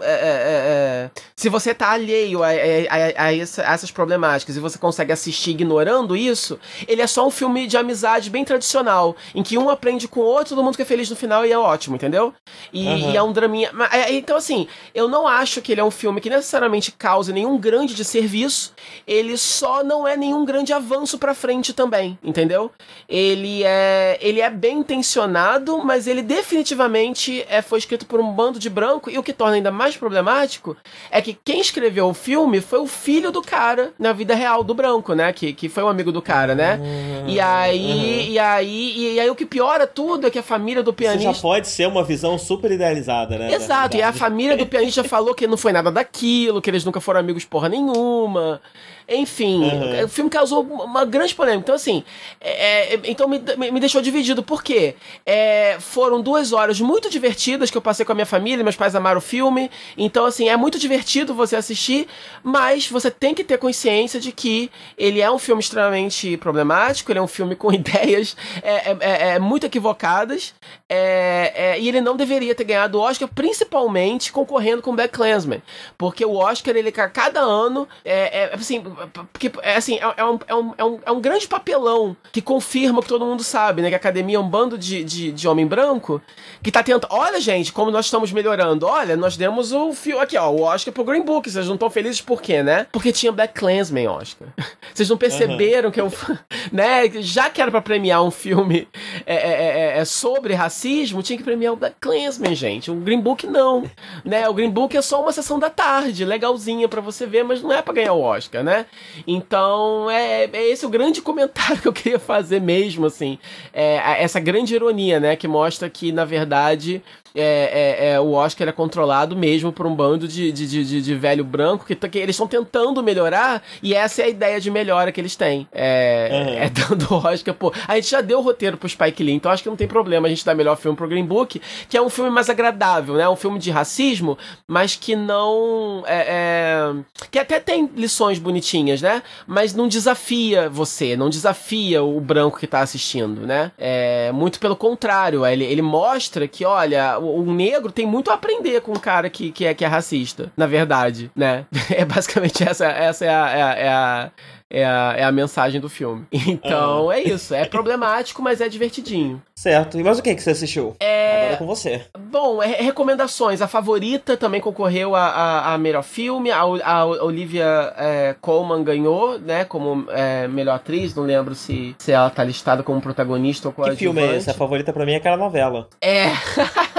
Verdade. A favorita eu recomendo pra caralho. É a história real de uma, de uma rainha é, da uh, da Inglaterra que ela não tem muita certeza de onde que é a rainha é porque porque eu vejo muito filme tem muitos filmes é, é, é, todo mundo fala inglês mas na verdade o filme se passa na França né eles uhum. adoram contar quando o americano faz filme é, é, francês eles chamam um monte de autor inglês porque eu acho que pro americano vai soar europeu enough então Sim. pode ser, entendeu? É sempre assim. Então, então eu tava aqui lembrando se era inglês ou se era. Mas é inglês. Tanto é que depois eu fui ver na Wikipedia e eu descobri que ela tem tudo a ver, ela tem super relação com. É mais ou menos ali a, a, mesma treta que tava rolando na época que de Outlander, que é uma série que eu assisto também. Então eu adorei saber que tá tudo uhum. conectado. Mas a favorita é isso, é essa rainha que ela, ela sofreu muito no momento do filme que o filme começa. Ela engravidou, parece sei lá, tipo assim, umas 18 vezes, muitas vezes, né? E todos os filhos dela ou, ou, ou, ela abortou muito cedo, ou nasceram mortos, ou morreram em, muito novos. E o filho dela que mais viveu, viveu, tipo assim, 11 anos só. E nesse momento do filme, ela já tá sem ninguém, assim, né? Ela não tem mais filhos e não tem mais o, o, o, o marido. E ela tem essa, essa, essa, tipo assim, uma secretária, assistente, tudo que cuida da vida dela, que, que é a personagem da Ai, meu Deus do céu, eu esqueci o nome. Eu queria tanto lembrar o nome dela. Ah, Rachel Weisz, né? Porque eu adoro ela, ela é incrível. E além de tudo, é amante da rainha também, né? E. E aí. E, e, ela é esposa do cara que é o capitão do exército lá da rainha. E aí chega uma. Uma. Uma, uma outra moça pra, pra morar com ele, se não me engano, é algum, tem algum parentesco com essa outra menina, enfim. E, e aí ela. É, quando, quando essa outra descobre que a, que a rainha e essa moça têm um, têm um relacionamento, é, ela começa a conquistar a rainha e roubar a rainha para ela, né? Então ah, começa ali uma disputa, porque ambas estão influenci... É, ambas estão tentando ganhar as graças da rainha e influenciar a rainha politicamente, né? E a rainha é muito carente, muito despreparada para o cargo. É, ela é uma governante muito, muito que que, que, que, que, que não sabe, que tá, que tá numa situação política ali muito difícil. Eles estão à beira de uma guerra, de uma revolução lá rolando. Ela não sabe o que fazer e no meio de tudo tem essas duas é, é, é, brigando pelo afeto e pelo controle.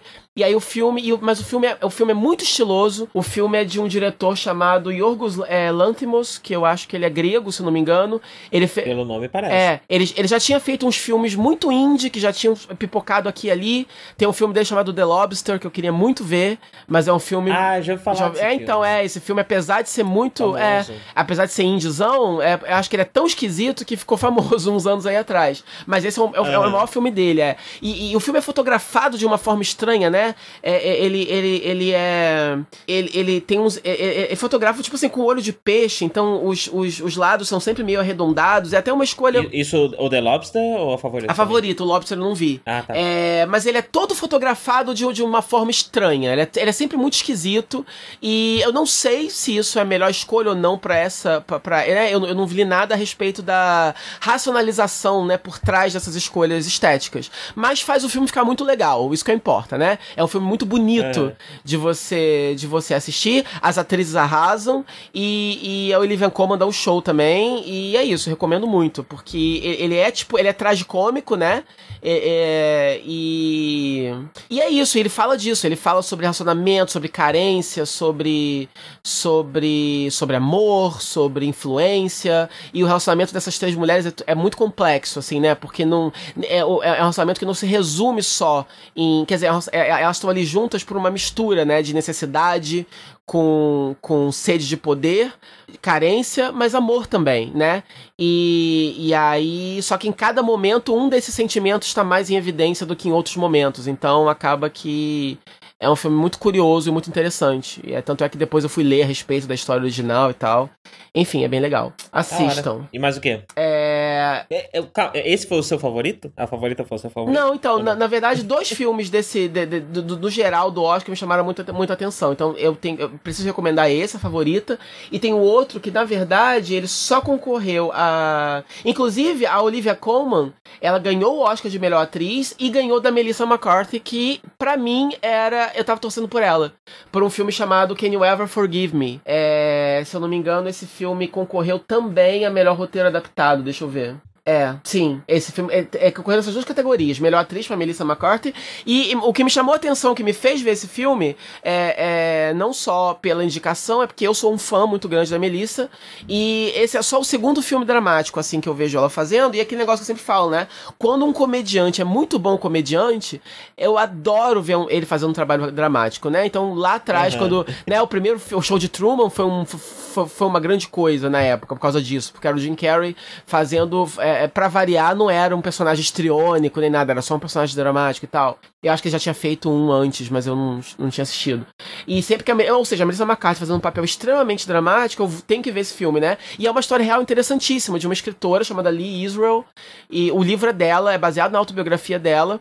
Ela era uma escritora fracassada, ela tinha escrito. Ela, ela, ela era uma escritora freelancer de artigos e escrevia biografias também. E ela tava no momento da carreira dela que ela tava muito falida, muito na merda. E, e então ela resolve. Ela tem uma carta. É, ela, ela tá pesquisando para fazer a biografia de uma mulher, ela acha num livro uma carta original dessa pessoa, né? E ela vende a carta. E aí o, o, a pessoa que compra a carta fala: Olha, eu, eu posso te pagar tanto, era um, era um valor pequeno, e falou: Olha, se pelo menos a carta tivesse alguma coisa, fosse um pouquinho mais suculenta em revelações, ou alguma coisa que tornasse ela mais valiosa, poderia te dar mais dinheiro por ela. E ela, como é uma excelente escritora, ela começa a falsificar cartas de pessoas famosas, né? E ela conseguia reproduzir muito bem o estilo dessas pessoas. E, e aí ela começa a vender essas cartas por aí e começa começa a ganhar muito dinheiro com isso, né? E aí até que é, eventualmente vai dar ruim, mas eu não vou contar mais. Mas é um filme muito interessante também porque ele ele consegue ser também muito dramático, mas ele também é um filme meio tragicômico, né? Porque ele também tem muito humor. É, e ele consegue balancear muito bem essas duas coisas. E a Melissa faz um trabalho muito bom porque ela consegue retratar uma figura que é muito insegura, que tá numa situação difícil, que é patética, né? Porque ela se, ela se arruma mal e ela mora num, num, num apartamento todo desorganizado, mostrando bem que ela não cuida de si mesma nem, nem do ambiente dela, né? Retrata muito bem como tá a cabeça dela ali. Ela, ela, ela teve um relacionamento com uma, com uma mulher que ela não consegue superar também, ela fica ligando pra mulher, enfim, ela não consegue superar esse relacionamento, ela tá muito. É, é, ela não consegue seguir em frente, ela é uma pessoa muito, muito, muito problemática, e ao mesmo tempo, é, ela, ela tem muito orgulho do, do trabalho dela. Ela sabe que ela é uma excelente escritora e, e, e ela é meio metida, entendeu? E como todo artista, né? Tipo, é, é que, que, que, é ao mesmo tempo. Quando a gente já falou é, sobre outras personalidades, né? A pessoa que é muito insegura, mas ao mesmo tempo muito orgulhosa, porque ela sabe que ela é foda. E ela consegue equilibrar uhum. muito bem essas, essas, essas duas coisas e acompanhar a jornada dela é, é, é interessante, né? É uma jornada muito triste E mas ao mesmo tempo é gostoso, ao mesmo tempo é legal ver alguém que apanhou tanto na vida, dando o dedo do meio pro sistema e sabe, tipo assim, você torce, você sabe que ela tá fazendo algo errado, mas você torce por ela, ao mesmo tempo você sabe que ela também não se ajuda, porque muita coisa ela poderia é, é, melhorar e ela não melhora, assim, é, não necessariamente ela precisava estar tá fazendo aquilo, né? É, uhum. Mas enfim, é um filme cheio de nuance, eu gostei muito desse filme, eu tava torcendo por ela, então eu recomendo também. É, eu, eu ia comentar que interessante a Melissa McCarthy fazendo uma mulher mais velha, mas a Melissa McCarthy já tem 48 anos. A Melissa? É. Sim, ela é velha. eu não sabia que ela era tão velha, é, achei que ela era mais é, jovem. É. Eu, eu, achei que ela tinha uns 30 e pouco, é. talvez chegando nos 40. Ela é conservadaça. Caramba. É. E é isso, e, e The Wife, é, que a, a Glenn Close concorreu também como melhor atriz, também perdeu pra Olivia Colman, né? Que a Olivia Colman ganhou, na verdade, ganhou a favorita, ela ganhou da Glenn Close, que é campeã de indicações, ela foi indicada várias vezes, nunca ganhou. É, não foi dessa vez, pra Melissa também. Poxa. E a Glenn Close, e também recomendo, também é um filme, e é engraçado, né? Também é um filme sobre, sobre uma escritora frustrada, né? Só que é outro, outra abordagem, já um drama mais drama mesmo, não tem humor. E eu não vou falar muito desse filme não, porque eu só vou falar que é o seguinte, é uma mulher que na juventude ela era uma escritora que, que, que tinha um grande futuro pela frente e o professor dela, na, na, um professor de literatura ou algo assim na faculdade, que já que que que que que estava tentando também dar certo como escritor, eles se apaixonam. Ele larga a esposa pra ficar com ela, né? E no momento que o filme começa, é muitos anos depois, ele é um escritor estabelecido, ela desistiu de escrever é, por ele, ele virou o escritor famoso no lugar dela, e ele, e ele vai receber o prêmio é, Nobel de Literatura. E aí uhum. o filme é isso, é a viagem deles para ele receber, então você é interessante também por causa disso, que mostra todo o... E, esse é baseado na história real? Não, não, não, esse não. Ah. É, mas é interessante, porque você tem esse trabalho, né, da da, a Glenn Close como uma esposa que ao mesmo tempo quer estar tá ali é, dando suporte, né, emocional e tal pro marido dela, mas ela desistiu da carreira dela por ele e, e mostra todos os bastidores do prêmio Nobel. Tem, é interessante também como funciona é, o hotel que eles vão, como que eles são tratados, e eles, assim, puxam muito o saco do cara, né, o tempo todo, e ele é tratado como realmente um deus da literatura. E ela tá sempre ali do lado dele, dando, sendo só, né, dando só aquele suporte. E aí toda essa situação começa a trazer à tona é, ressentimentos e mágoas e alguma, até algumas revelações que você não sabia também a respeito. E é um filme muito intrigante, muito interessante. O desenvolvimento dele é muito lento, mas você vai vendo assim.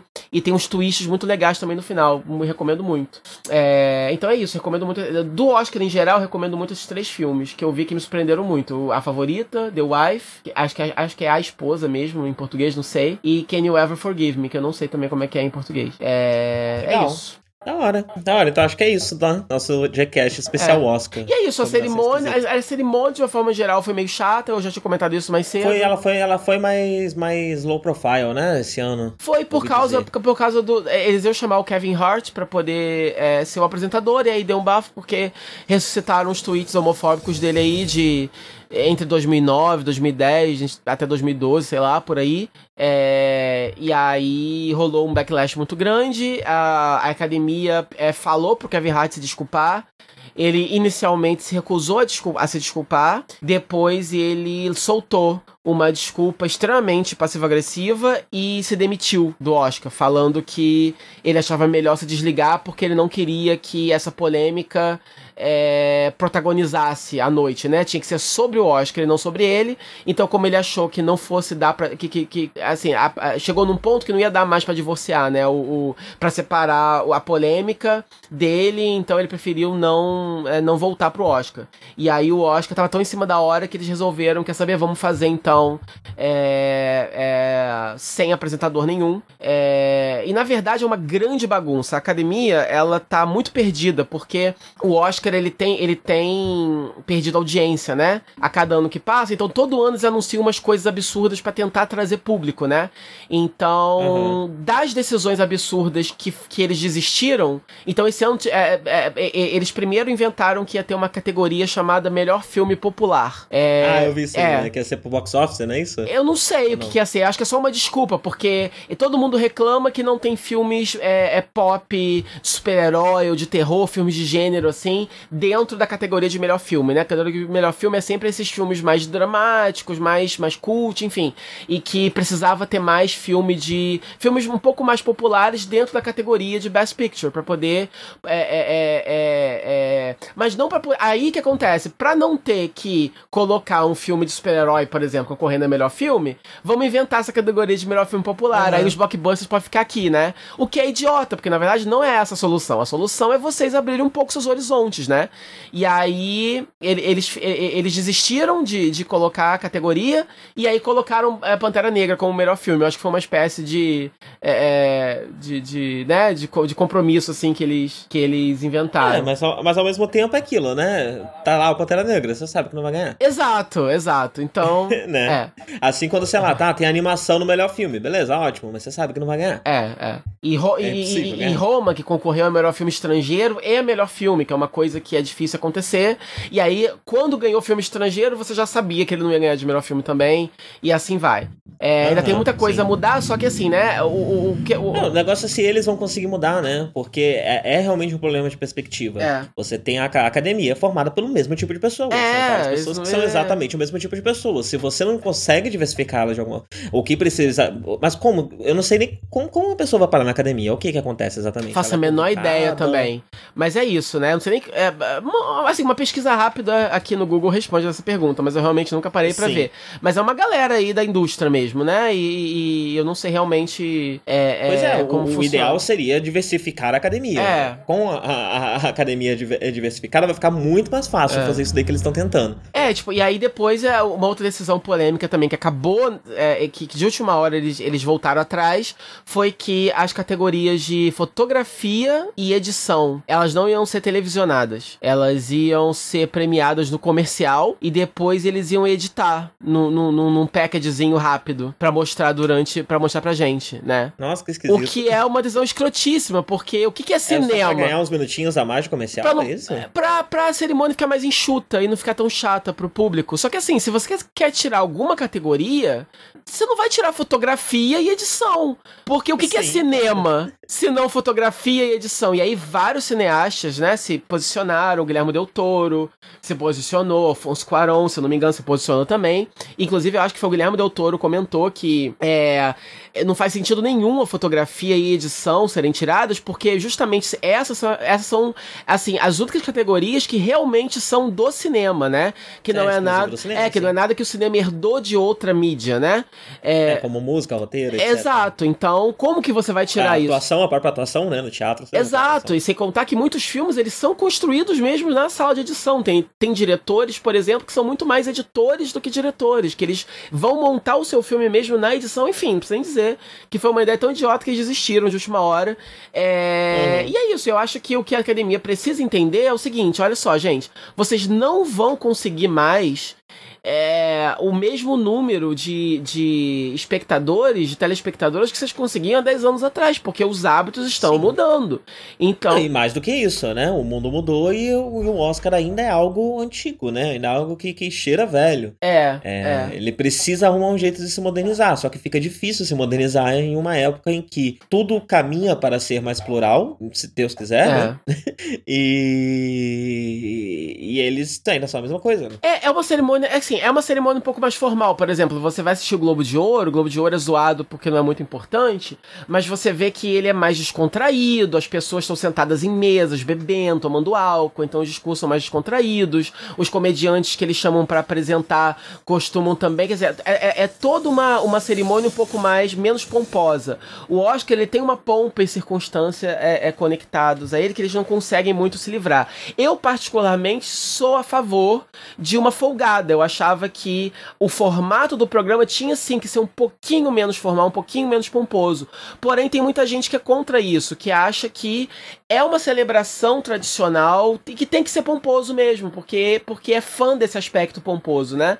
Então isso é uma é, mas coisa. Dá pra ela ser pomposa, né? E ao mesmo tempo ter um, uma outra forma. É, né? é. Eu, eu, assim, eu achei que. Eu, eu gosto do apresentador. Eu gostava quando eu era criança, principalmente quando eles chamavam apresentadores apresentadores que faziam um grande número de entrada, quando eu acho que era o Billy Crystal que, que quando ele apresentava, ele, eles faziam tipo assim, uma, uma edição, colocavam ele dentro dos filmes, ele zoava cada um dos filmes principais, e tinha um monólogo que às vezes era musical ou não, que fazia, que tirava sarro do, do dos filmes daquele ano, etc e tal. E isso, mesmo com a figura do apresentador, de uns anos pra cá, foi acabando, né? O monólogo inicial uhum. foi ficando cada vez mais simples e sem graça. E eu não entendi. Foi um pequeno stand-up. É, né? e eu não entendi, porque, ué, isso. vocês querem fazer isso para ficar menor, mas, mas, ué, você quer diminuir? Tira coisas que realmente sejam chatas, não tira as coisas que eram legais, né? É, e, mas assim, assim eu, eu, eu não sei o que pensar a respeito da falta de apresentador, porém eu gostei que não foi o Kevin Hart.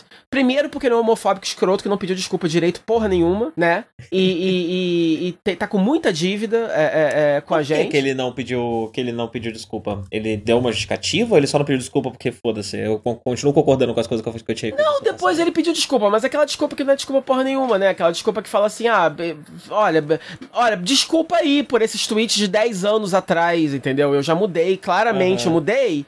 E, sabe, tchau, entendeu? E é isso. E ele não. Ele não. E assim, eu não acredito muito na desculpa, porque os filmes que ele faz até hoje são filmes. É humor mesmo, ainda é um humor muito machista, né? Ele fez um filme com o. com o Will Ferrell que eu não assisti, mas que eu li que é um filme que é todo baseado. Porque é, parece que eles vão presos, né? Então o filme é todo baseado em paranoia masculina de ser estuprado em prisão, entendeu? E coisas assim. Uhum. Então, assim, ele é um humorista, sim, que ainda tem muitos traços de. Né? Quer dizer, não que eu ache que ele seja homofóbico, né? Mas ele assim, ele tem muito, ele tem muito desse machismo ainda no tipo de humor que ele faz, né? Então, uhum. eu acho que ele ainda precisa fazer É um pouco mais difícil desassociar o ele de hoje em dia com o ele de antigamente, é... se o ele de hoje em dia ainda tem muito do ele de antigamente. É, tipo assim, a garantia dele sozinho, eu não, eu não conheço. Então assim, desculpa, Kevin Hart, eu não te conheço, então não tem como. Por que, que eu vou acreditar em você que você mudou? Você entende? Então assim, se você é uma figura pública, você tem que provar um pouquinho mais com atos, né? E e complicou ainda mais essa situação porque a, a, ele foi na Ellen DeGeneres e aí a Ellen meio que apoiou ele e passou uns panos para ele, falou que ele devia voltar, devia apresentar o Oscar sim. Aí o povo ficou puto com a Ellen por causa disso. Enfim, foi uma confusão. Então foi melhor que não tenha sido o Kevin Hart, porém, a abertura do Oscar foi com a Tina Fey, a Amy Poehler, a. e eu esqueci o nome da outra. Mas só com essa, essas grandes mulheres da, da, da comédia de agora, né? E aí eu não sei se o convite não foi feito ou se de repente é, foi feito e elas recusaram, mas eu adoraria que tivesse sido elas, entendeu? Porque o monólogo inicial uhum. delas foi muito engraçado, foi muito bom, e eu gostaria que tivesse sido elas as apresentadoras do Oscar, então pelo menos duas delas, alguma coisa assim. Eu tenho certeza que o, o que mesmo se elas é, recusassem, o que não falta agora são é, é, é, é comediantes talentosíssimos, é, mulheres ou outros comediantes negros ou de outras etnias que agora adorariam esse trabalho de host do Oscar e talvez não tenha um nome tão grande, mas, mas fariam um trabalho excelente. Então. Mas você diz o que? Pro ano que vem, né? Oi? Você tá dizendo tipo pro ano que vem, né? Que esse ano teriam aceitado, entendeu? Poderia ter então, rolado. Sim, mas é que tem um pouco mais que isso, né? Tipo, ainda tem um roteiro, né? Talvez dependendo de quão em cima da hora foi, não dava tempo de fazer pode direito. Ser, né? Pode é ser, pode ser. Vamos ver ano que vem. Ano que vem eu acho que vai ser um, é, é, é um momento é, é muito muito assim, todos os olhos estão voltados pro, pro Oscar e como que eles. para ver o, o, que que eles vão tirar do aprendizado desse ano, entendeu? Quer dizer, eles. Uhum. Ele, alguns anos atrás teve a polêmica, a hashtag lá do, do Oscar So White, que foi a polêmica uhum. de que não tinha negros, né? E... Aí no ano seguinte teve Moonlight, né? É, e aí já ganhou o Moonlight, beleza. Aí esse ano, beleza, você tem Green Book, Black Panther, Black Clansman, todos eles ali concorrendo, né? A, a, você tem Roma também, que é significativo, quer dizer, beleza. É... O pior é que ter dado o Oscar pra Green Book faz com que essa questão do racismo seja algo que eles vão precisar continuar discutindo. Exatamente. Se esse ano eles tivessem dado o, o, Oscar, sei lá, pra favorita... Exato. É por isso que eu tô eles falando. Eles iam poder nunca mais precisar falar disso. É por isso Mas que eu tô falando. agora vai ter que ser uma discussão a longo prazo o Oscar parece aquele seu tio racista pra caralho que tá tentando mudar, mas não consegue, coitado. Porque tá uhum. muito enraizado e ele não consegue. Aí você acha que ele melhorou, ele fala uma besteira, entendeu?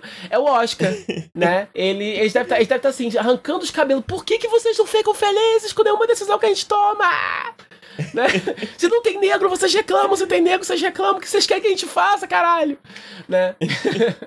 Mas aí tem, tem artigos na, na, Acho até foi o Mary Sue que fez um artigo falando. A, a Oscars, aqui uma lista de comediantes muito melhores que o Kevin Hart que vocês poderiam chamar para substituir ele, né?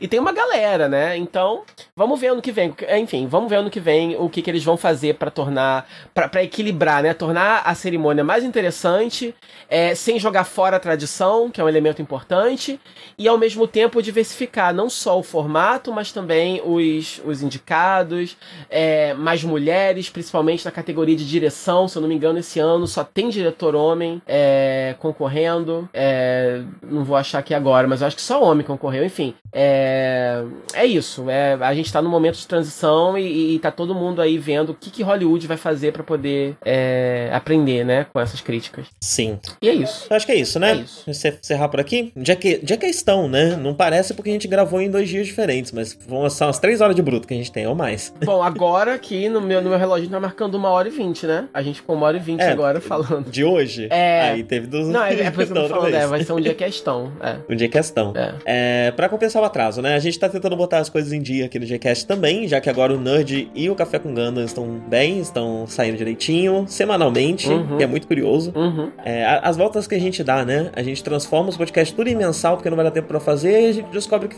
se pá fazer semanal dá menos trabalho. Uhum. É. é. Enfim, é isso aí. É isso aí. Até a próxima. Até a próxima. Tchau, tchau. Beijo pra todo mundo. Tchau, tchau, pessoal.